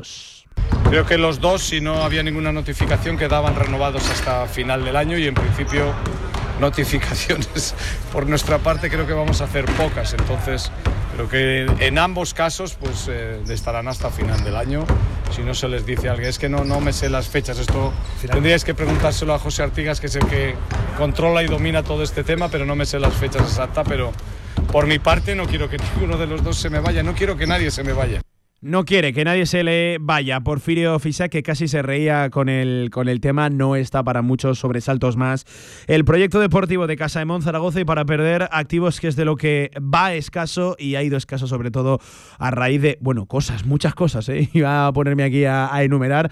Igual nos pasamos de las 3 de la tarde porque la temporada del masculino, en fin, telita. Jornada número 16, lo dicho, mañana, mañana le hacemos la previa más cercana, pero mañana desde las 8 y media en el Felipe. A ver si, ¿eh? si se consigue ambientazo para buscar la octava de la temporada. Jornada número 16 que arranca hoy mismo a las 9 de la noche con ese Unicaja Barcelona. Vaya partido ese, ¿eh? vaya partido para arrancar la, la, jornada. Mañana se juega también el Granada, Lenovo Tenerife y se completará ya el viernes. Por ejemplo, hay un Manresa, Juventud, hay un Obradoiro, UCAM de Murcia y durante el fin de semana pues también hay más partidos como el Thunder Palencia, Bilbao Basket, Basket Girona, Basconia y el Gran Canaria, Breogán Lugo. Ese es el menú, el calendario de final de año, de final de 2023 en Liga Endesa también, por cierto. Juega el domingo el Madrid, 12 y media de la mañana, Real Madrid, Valencia Basket también, buen partido, lo dicho en esta jornada número 16, la penúltima de la primera vuelta.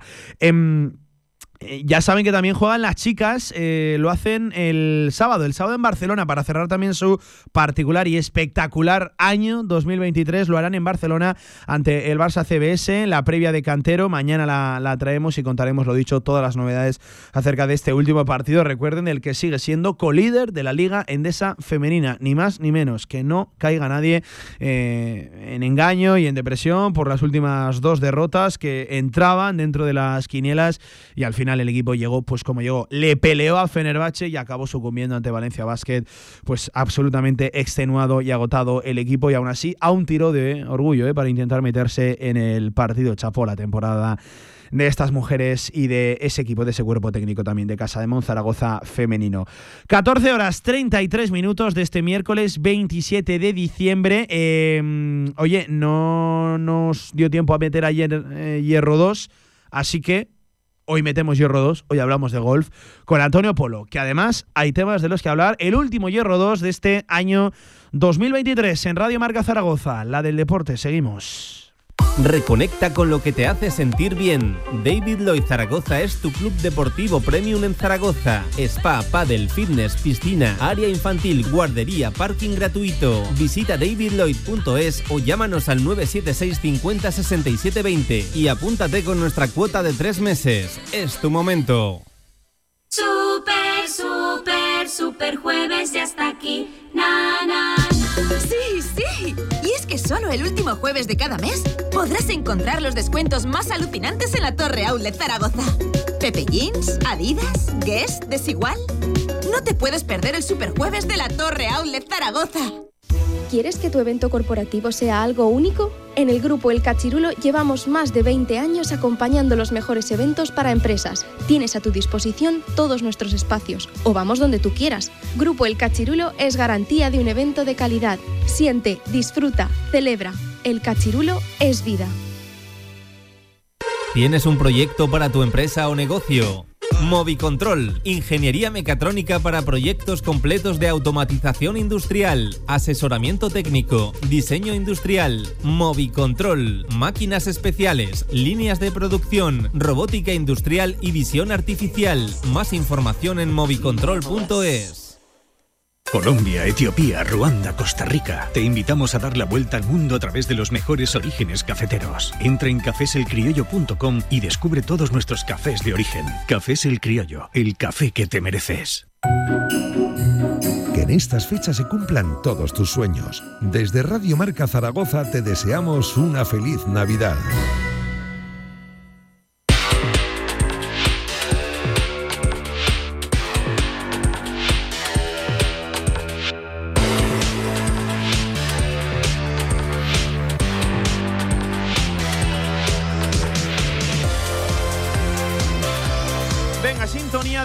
De Hierro 2, Golf, con Antonio Polo. Antonio, ¿qué tal? Buenas tardes. Muy buenas, Pablo, ¿qué tal? De una pieza, la Nochebuena, todo bien. No tan bien como la de Javier Villar, ¿eh? también, yo mucho más tranquila. mucho más tranquila. La Nochebuena, la Navidad y, todo. y el sábado y el viernes. Muchísimo más Muchísimo más tranquila. Bueno, bien, con los tuyos, todo ok. Perfecto. Familiar, en casa. Familiar. Ahora ya Nochevieja. Regalitos, también, igual. ¿Sí? Eh, somos, se barrunta lo mismo. Ya te digo. No, no, no, igual, igual, igual. Ya te digo, nada. Ya se ha acabado eso de. Eh, eh, el que seguro que igual, Javier, Villar. También, igual, nada. Yo todo, todos los días, al contrario que Villar. Bueno. Él, está en época de salir y yo no. Eh, efectivamente. Oye, ¿con qué cerramos, si no me equivoco, el último Hierro 2 del año? Pues mira, vamos a cerrar con una de las cositas que va a venir el primer día del año. Como todos los días 1 de enero de cada año, lo que llega a todos los golfistas de España es ¡pum! el cargo de la cuota de la licencia federativa. Eso es lo que llega todos los, todos los días uno. Y estos días ha habido una polémica porque ya se anunció hace un par de semanas que ha subido otro pequeño porcentaje esta, esta licencia eh, federativa, esta licencia de, de, golf, que tienen que tener todos los jugadores de golf, todo el mundo que juega golf tiene que tener esta licencia federativa, tiene que ser, eh, tiene que estar federado y tiene que pagar esta cuota. Eh, ¿Eso qué implica? Hay gente que está diciendo que ha, subido mucho el precio, tampoco te creas que es mucho, ¿eh? para la gente que, que siempre critica los precios del golf, es eh, creo que está en 80 y pico, 80 y pico euros eh, al año, ¿vale? Esa licencia federativa, que incluye también un seguro, porque también el golf, que la gente dice que no, pero es deporte de riesgo. Tú estás en un campo de golf y a lo mejor, pues, eh, si estás delante de, detrás de una partida, delante de una partida, te viene de otra calle, te pueden pegar un bolazo y, ojo que eso duele y puede haber una desgracia grande. Entonces, esa licencia federativa también incluye eh, ese, seguro, ¿vale? Ese seguro para, para poder eh, jugar. Nadie puede salir a un campo de golf sin esta licencia federativa. Y había una polémica porque es el tercer año consecutivo que lo suben, ya digo, es un porcentaje mínimo, pero es verdad que hay mucha gente que dice, ¿por qué en otros deportes yo puedo jugar eh, a este deporte y no, y no necesito esta licencia. Cualquier deporte. La mayoría de, de, Por eso el golf es de los deportes con más federados de España. Creo que es el tercero en licencias. Ya te digo que sea el más practicado, el tercero más practicado, pero sí que es el que tiene, creo, el tercero con más licencias federativas. En otros deportes no pasa. En fútbol, pues juega mucha gente a fútbol y no tiene, no se licencia, no tiene una, una licencia federativa. En muchísimos otros deportes. hay mucha gente que está diciendo, es que yo tengo que pagar esta cuota y solo juego con mis amigos, no compito, porque esto sí que te da derecho a competir, a, jugar estos torneos, a todo lo que quieras, pero hay pues el 90% de la gente no juega torneos, ¿eh? ya te lo digo, que el 90% de la gente eh, lo que hace es jugar con sus amigos, salir a dar una vuelta ellos solos en el campo de golf, lo que sea, en familia, y no juegas torneos. Pero eh, hay un debate estos días en los mentideros del golf en redes sociales de mucha gente que está a favor o mucha gente que está en contra. Yo para mí, eh, yo estoy a favor de esa licencia federativa, por lo que te digo, cubre ese seguro, ayuda también pues a, seguir potenciando el, golf y a que, bueno, pues la federación también pueda eh, tener armas, cada una de las comunidades eh, en España, en, Aragón, por ejemplo, se ha hecho muy bien. Eh, la, Federación Aragonesa de Golf, la verdad que administra muy bien sus recursos y, ha creado pues, un centro como Marcosur, ha creado muchas cosas. Y yo, yo, sí que estoy más a favor de eso porque me parece un orden dentro de, todo lo que lo establecido y sobre todo por este tema del, del, seguro. No me parece tampoco una cantidad tan grande, pero ese es un debate de los que hay. Y el día uno, ya le recuerda a todos los golfistas, están escuchando que se acuerden que el día uno viene, viene la cuota como, como todos los años. Eh, para este año que vamos a tener, pues este año ya nos cambia el panorama del golf, nos cambia ya eh, todo el mundo que, que, estaba, que estaba ya centrado en que tenía sus calendarios, sus cositas de, de mm, los acontecimientos encima de la mesa, con este tema de John Ram y del Leaf, nos cambia absolutamente todo el panorama. Ahora ha salido ya una lista de, de los trofeos que, de los torneos que va a jugar eh, John Ram y bueno, eh, pues vamos a verlo menos y vamos a poder ver, otra vez estamos ahí con esa incertidumbre, vamos a, a ver si vamos a poder verlo eh, en televisión desde aquí en, en, España, en una televisión, como digo, una plataforma alguna o alguna televisión de, de, pago que pueda, que pueda tener los derechos del golf, esperemos que sí, para no tener que verlo a través de aplicaciones y a través de, de streaming que siempre se ve un poquito peor y, que, y, que, bueno, no es tan cómodo para, para todos los usuarios, pero sí que seguro que veremos a John Ram, por ejemplo, en todos los medios, lo veremos también en los Juegos Olímpicos porque eh, se va a clasificar, o sea, se, va, a clasificar los mejores españoles, pero aunque bajara mucho, mucho, mucho en el ranking mundial, seguiría siendo de los, de los mejores, de los mejores españoles. Em, y luego, otra vez, tirando con este con el tema del LIF, eh, tenemos otra cosa, otro eh, acuerdo que vino hace un par de semanas, que se ultima un acuerdo billonario para competir con el LIF del PGA Tour. PGA Tour se está poniendo las pilas y hay eh, gente detrás de fondos de inversión, pero para que te hagas la idea... O sea, esto lo que hace es alejar la idea de... no, no, espera, espera. Una posible unificación Espera, espera, no, no, no, espera. No, eso, eso, es esa parte. La unificación del ranking mundial, eso es a ver si lo. Si lo, sí, si que se considera un igual, ¿no? Al, al. Eso es, que, se, que cuente para el ranking mundial. Pero es que ahora lo que se están poniendo las pilas es que un fondo de inversión para competir con el dinero que torneo tras torneo reparte el Leaf eh, y con las, con las fichas, con los monumentos que le dan a los golfistas. Están detrás de ellos grupos inversores, de los propietarios, por ejemplo, de eh, los, los, Atlanta Falcons, de los, de los Boston Celtics, de Milwaukee Bucks, está también el de los eh, New York Mets, también de, de, de béisbol, y se, y se prevé que inyecten más de 3.000 millones de dólares a esta nueva entidad. Pero es que dentro de esto también están los árabes. Es que también están los árabes, están se han metido y tienen un porcentaje ya y quieren aumentar todavía más su porcentaje de control también del PGA.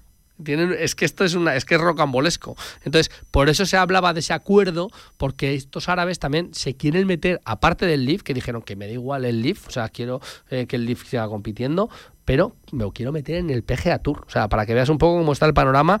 Y esto, para mí, es una antesala de lo que puede venir en todos los deportes, ¿eh? en, este, en este caso. Se están poniendo las pilas en este sentido eh, con todos los deportes. Me lo comentabas tú que lo había hecho con el pádel. Bueno, y, en pádel eh, es que ya directamente eh, World Padel Tour ha sido absorbido por Premier Padel y World Padel Tour ya se ha acabado. Y el año que viene empiezan con un único eh, torneo, con un único circuito, Premier Padel y la unificación del ranking. Pues tú imagínate, en el golf va a pasar también, va a pasar porque se está viendo que va de a hecho, pasar en el pádel ahora la duda está en quién va a retransmitir también Premier Padel y tal, porque hasta ahora algunos torneos sí se emitían en abiertos, pero el otro será directamente por YouTube. Eh, Eh, Esto que va a pasar aquí en el golf es un poco parecido a lo que pasa en el fútbol también de que está la liga de Arabia Saudí, las ligas árabes, la Qatarí, todo lo que quieras, pero aún así ellos se meten en equipos de la Premier, en equipos de en cualquier equipo de Europa, son Sí, también máximos, o sea, tienen los dos, que de hecho ha habido muchos fichajes que han dicho, "No, es que te lo cedo, le cedes un tío que te ha costado 250 kilos Sí, y te lo el cedo." y no famoso sé". tema de las Sí. multipropiedades.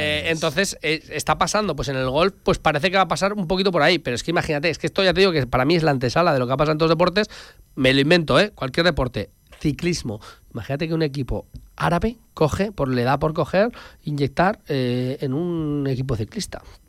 Pues es que pueden hacer lo que quieran, o sea, que se retiren los demás. Ya te digo que, que con esos presupuestos que Sí, manejan. en, en el ciclismo está el tema ahora del límite salarial, el- está ese, ese debate de, de establecer un tope de, de gastos. Bueno, bueno, por para eso. evitar superplantillas, ¿no? Que es lo que, Lo que está lleva haciendo ocurriendo sí, sí, sí. con Jumbo Visma unos años. Pues lo mismo, ya te digo, el, el golf está siendo, lo dijiste tú, el pádel, golf, el fútbol, estamos viendo todo, que ya no solo crean sus propios circuitos, sino que encima en los otros, en los tradicionales, se meten también como para dirigirlos. Y en Sí, el es golf, verdad que en el tema del fútbol, al final el debate de la Superliga y tal e- es diferente porque el origen de ese dinero y e- y el origen de quienes quieren constituir esa liga es diferente a lo que estamos hablando del LIB, pero en el fondo el debate no es tan distinto. Eh, sí. porque es una, una, una otra forma de intentar conseguir el dinero y otra forma de lucrarse más allá de una Pero organización si- si- supranacional. Si yo te lo he dicho siempre, el PGA Tour, que se está quejando, se ha quejado tanto del Leaf, lleva décadas haciendo lo que ha hecho el Leaf de otra manera.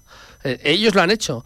Han Sí. hundido el circuito, de hecho lo han comprado el circuito europeo, eh, no le han dado bola al asiático, que ahora el Leaf le está dando más bola al asiático porque les conviene. Eh, bueno, es que han hecho exactamente lo mismo, eh, lo, que, lo que ha hecho el, el Leaf, pero a lo mejor de una manera más, menos drástica y más, bueno, paso a paso, pero el PGA Tour era eso, o sea, todos los buenos se iban ahí, pues como pasa que en el fútbol, pues a la Premier o lo que sea, pues al sí. final la liga que tiene dinero es la que se lleva a todos los golfistas, pero bueno, la idea es esa, que todos los, estos, esta gente árabe que tiene más pasta que los de Alcoriza, esos eh, crean su propio circuito y se quieren meter también a dirigir el PGA Tour, así que estamos en sus manos. Sí, sí. Eh, bueno, pues eh, largo debate, ¿eh? Y esto en 2024 se va a avivar. Y Vamos a me, parece hablar- que, me parece que vamos a estar todos los martes hablando de lo, de lo mismo. Sí, es un tema que había, yo creo que interesa. Si, si estas son las noticias, sobre todo a ver dónde, qué es lo que hace John Ram y sobre todo a mí la duda que más me genera este año es lo que te he dicho, los derechos televisivos, dónde se va a ver el Leaf, porque en el momento que se vea el Leaf, te lo dije en un Movistar, en un Dazón, en donde sea, para mí le va a pasar por la izquierda al, al PGA ya. Antonio, que feliz año, ¿eh? Igualmente. Eh, es verdad que no va a ser la. Esto no te No, lo he no, explicado, no te lo estoy ya, contando. ti- No, no, te lo estoy contando en directo. No va a ser la última vez que te escuchemos este año, ¿eh? En, en Radio Marca. Que tengo una cosa pensada para el jueves, Día de los Inocentes, Pues- bastante interesante. Pues date vida porque va a contármelo porque... ya te contaré, ya te contaré. Un abrazo, Antonio. que Venga, vaya un abrazo. Venga, seguimos, cerramos este directo Marca. En Sabiñánigo, Hotel Villa Virginia, un impresionante edificio de piedra a 30 kilómetros de las pistas de esquí, 22 habitaciones con todas las instalaciones de un hotel de auténtica categoría. Hotel Villa Virginia, más información en internet, hotelvillavirginia.com. En el Rincón sabemos que lo estabas esperando y por fin ha llegado el momento.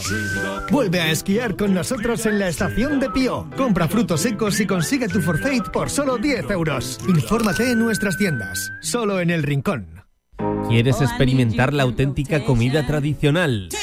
Visita Tatín, sabores únicos y frescos que te transportarán al Mediterráneo. Menú del día, menús especiales, arroces, carnes, pescados. Reserva en Tatín Actur, junto al World Trade Center. O Tatín Romareda, en el centro comercial Los Porches del Audiorama. Tatín, tu destino culinario mediterráneo. No te lo pierdas.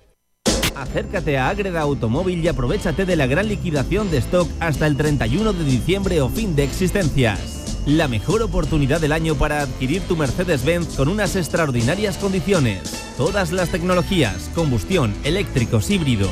Este año coloca una estrella más en tu árbol de Navidad. La estrella de Mercedes-Benz. Agreda Automóvil. Manuel Rodríguez Ayuso 110, frente al campo Los Enlaces. ¿Has pensado en todo lo que pueden hacer tus manos? Emocionar, trabajar, acompañar, enseñar. ¿Y si te dijera que tienen otro poder? El poder de ayudar a otras manos a acabar con la desigualdad, la pobreza y el hambre. Únete a Manos Unidas en manosunidas.org y ayúdanos a frenar la desigualdad. Está en tus manos. Marea Roja, es hora de luchar por la Copa del Rey. Este jueves 28 de diciembre a las 8 y media de la tarde nos jugamos en el pabellón Príncipe Felipe la clasificación para la Copa. Tu apoyo será clave para enfrentarnos a Moraván Andorra y seguir en la lucha por alcanzar una de las ocho plazas coperas. Compra tus entradas en casademonzaragoza.es y aprovecha las ventajas para los abonados. Vive la rasmia en otra noche para hacer historia.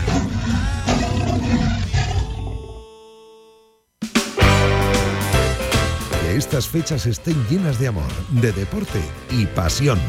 Radio Marca Zaragoza.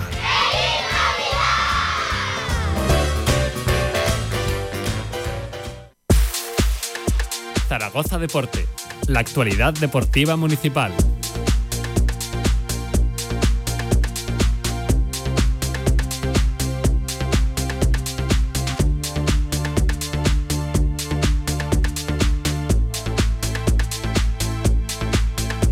11 minutos, algo más nos quedan para cerrar este directo marca que, hombre, ya lo saben, con Zaragoza Deporte Municipal, 27 de diciembre, ¿verdad, Javi Inés Que no hay que hacerse mucho el remolón. ¿De qué vamos a hablar? Sino que de la San Silvestre. Javi Inés ¿qué tal? ¿Cómo estás? Buenas tardes. ¿Qué tal, Pablo? Pues una semana más estamos con los amigos de Zaragoza Deporte Municipal en esta ocasión para hablar, yo creo que de una cita mítica ya, como es la última carrera del año, la San Silvestre Zaragozana.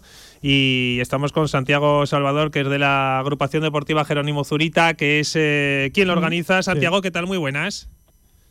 Hola, ¿qué hay? Muy buenos días. Bueno, que tenemos una cita este domingo que ya es una prueba mítica. Ya además eh, me parece, Santiago, que con las inscripciones cerradas, ¿verdad? Sí, efectivamente. anoche se cerraron las inscripciones y bueno, pues como tú bien dices, sí, es una prueba ya mítica en nuestra ciudad. Ya llevamos 18 ediciones. Consolidada, eh, más de 4.000 eh, corredores se darán cita este, este domingo por las calles de la capital aragonesa. Eh, en concreto, 4.321 corredores se cerraron ayer inscripciones. Pues estamos hablando de una cifra muy importante para, para la carrera. como decíamos, 18 ediciones además, si no tengo mal entendido. ¿18 son? Sí, 18 ediciones. 18 ediciones. Eh, ¿La cifra de 4.300 te dice algo? Eh, ¿Ya estamos rozando esos niveles prepandemia? ¿Los, los superamos? Eh, cuéntanos un poquito. Sí, estamos un poquito ya rozando esos niveles de prepandemia, porque sí que es cierto que los, los dos, tres últimos años de antes de la pandemia sí que la carrera crecía a pasos agigantados. Nos acercamos, en el 2019 fueron casi 4.400 corredores y, eh, si no hubiera habido ese parón, pues eh, las, las cifras eh, eran pues 300, 400, 200 más cada año, ¿sabes? Entonces sí, ahora el año pasado ya parece que la cosa empezaba otra vez, que la gente nos animábamos a, a salir a otra vez a correr así en, en aglomeraciones y bueno, pues este año ya está está superado, está superado el, el tema y bueno, pues ya te digo, 4.321 inscripciones y que si no se hubiera cerrado el plazo, pues seguramente pues serían muchos más. Oye, Santiago, háblanos un poquito de la edición de este año. Eh, no sé si hay algo diferente, lo que sí que está claro que además es algo muy importante y es que el dinero recaudado pues eh, va a ser para AFEDAZ y también para la Asociación de Parkinson de Aragón, ¿verdad? Sí, eh, bueno, en, en, principio lo primero que me preguntas es que si hay algo diferente, bueno, pues nuestra carrera es un tipo de, de, carrera que, que dada la distancia, dada el día que es y el motivo por la que se realiza, pues, pues tampoco se puede innovar mucho, ¿no? Porque la innovación viene ya de los propios corredores que son los que cada año nos sorprenden pues con disfraces, etcétera. Y con respecto a la parte, la otra parte de la carrera que dice Solidaria, bueno, sí, ya desde que nació la, la carrera la San Silvestre, eh, ya se pensó en que, en que parte de las inscripciones debían de ir a un, a un fin solidario, ¿no? Porque nosotros en realidad somos una agrupación sin ánimo de lucro, que lo que nos gusta es el deporte y era una forma también de, de darle salida a, a, todo lo que podemos recibir, ¿no? O aparte de lo que podemos recibir. Y bueno, pues sí, son dos, dos asociaciones que además eh, son fundaciones, asociaciones que están muy metidas en dos enfermedades que tenemos muy, muy presentes hoy en nuestra sociedad, como son el Alzheimer y el Parkinson. Y pues eh, llevamos ya mucho, bueno, ya te digo, desde la primera edición con con AFEDA, que es la Asociación Familiares de Enfermos de Alzheimer, y luego a los pocos años incorporamos también a Parkinson Aragón, que pues que son las dos asociaciones que se llevan parte de esa inscripción. El recorrido es eh, bueno similar, ¿no? Al de los últimos años, salida en calle en, el Coso, eh, bueno, por el centro de Zaragoza, eh, a las 6 de la tarde, la hora no la cambiamos, ¿verdad? Para que dé tiempo luego a cenar tranquilamente y descansados, pero el ambiente tremendo, seguro.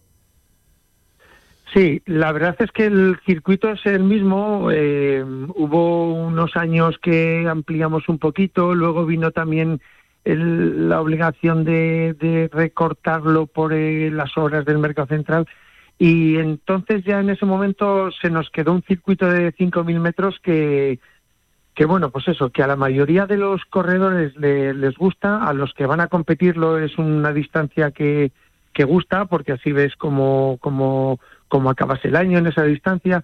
Y luego para la gente que tampoco está tan habituada a, medio fondo, pues sí que es cierto que es, un, que es una distancia bastante asequible, que si bajas un poquito el ritmo son, son distancias que se pueden, que se pueden llevar, ¿no?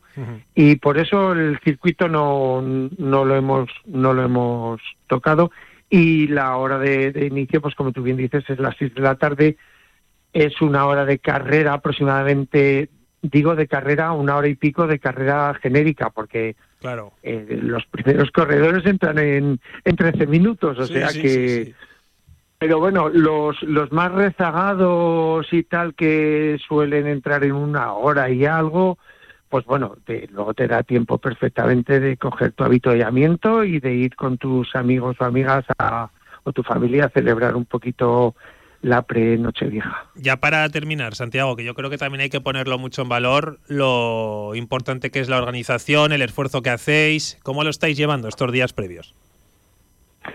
Bueno, los días previos, pues eh, te puedes imaginar, ¿no? Son súper acelerados. Eh, esto sí que es una carrera que en el momento que acaba una edición, pues bueno, ya empiezas con la siguiente, permisos, etcétera y bueno, nosotros al ser una agrupación eh, pequeña, somos un club modesto de, atletismo que no es que no es muy grande, somos es un club pequeño, pues bueno, pues eh, nos mm, requiere un, un, esfuerzo un poquito más de lo habitual, ¿no? Y luego pues que somos personas que lo que nos gusta es hacer deporte y entonces siempre dedicarte a organizar un evento de esta índole, pues, pues eso requiere un esfuerzo y una responsabilidad bastante, bastante importante a la que no estamos habituados, ¿no? A lo largo de todo el año. Sí, sí, sí, desde luego. Pues eh, Santiago Salvador de la agrupación deportiva Jerónimo Zurita, que ha sido un placer hablar contigo, que vaya fenomenal la prueba y que la vamos a disfrutar todos, ¿vale?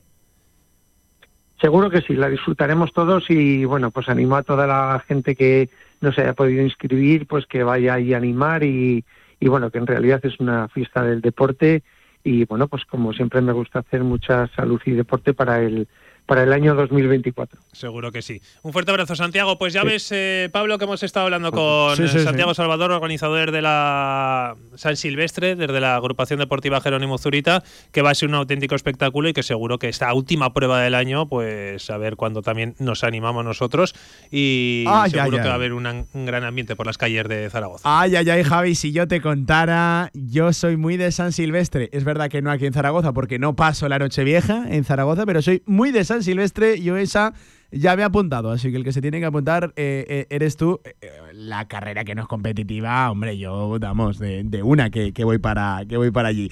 Gracias, Javi. Hasta aquí Zaragoza Deporte Municipal, que no se podía cerrar el año si no era con la San Silvestre, claro que sí, una de las grandes citas sociales, deportivas, incluso benéficas en muchos de los casos, que merece también su espacio aquí en la radio del deporte, en Radio Marca. Nosotros, venga, vamos recogiendo.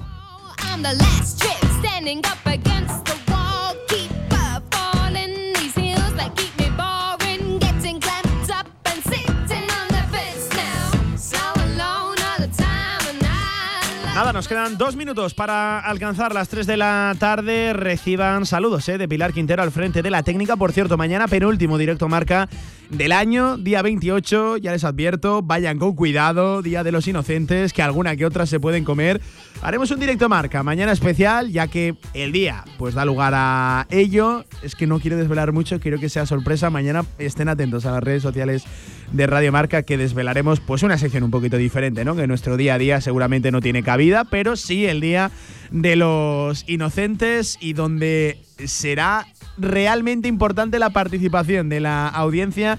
Eh, no sé si al estilo Felipe del Campo y una macroencuesta, pero, pero sí que haremos alguna que otra encuesta y buscaremos que nos den nombres. Es que no quiero desvelar, pero me está tirando de la lengua aquí Pilar Quintero. Les voy a desvelar el nombre de la sección. Mañana vamos a hablar. eh, mañana vamos a, a tener una sección que se llama Ojalá hubiera sido una inocentada. Ojalá hubiera sido una broma. El nombre, pues pónganselo ustedes, el que más les guste. Pero creo que ya se pueden imaginar por dónde va, va a ir el, tema. Mañana muchas voces, eh, muchas opiniones y muchas selecciones diferentes. Así que hasta aquí puedo leer. Además, mañana también esperamos la presencia de un protagonista del mundo de la canasta. Lo dicho, quedan 60 segundos para las 3 de la tarde. Este fue el antepenúltimo. Sí, mañana el penúltimo y el viernes el último, donde haremos acopio, repaso de todo lo ocurrido en el 2023, deportivamente hablando, aquí en Aragón. Y hablaremos de todo: de fútbol, de baloncesto, de fútbol sala, de segunda, primera federación. eh, todo el deporte, individual, colectivo, de equipos, todo nos cabrá el viernes en un gran directo marca. El que se nos viene por delante y ya será, ¿eh? 2024, a la vuelta, que rápido ha pasado. El 23, a ver si contamos alguna que otra alegría o alguna más ¿eh? en, el, en el 24. Pasen una buena tarde y disfruten con los suyos. Gracias por estar, como siempre, al otro lado de la mejor radio del mundo, la del deporte. Adiós.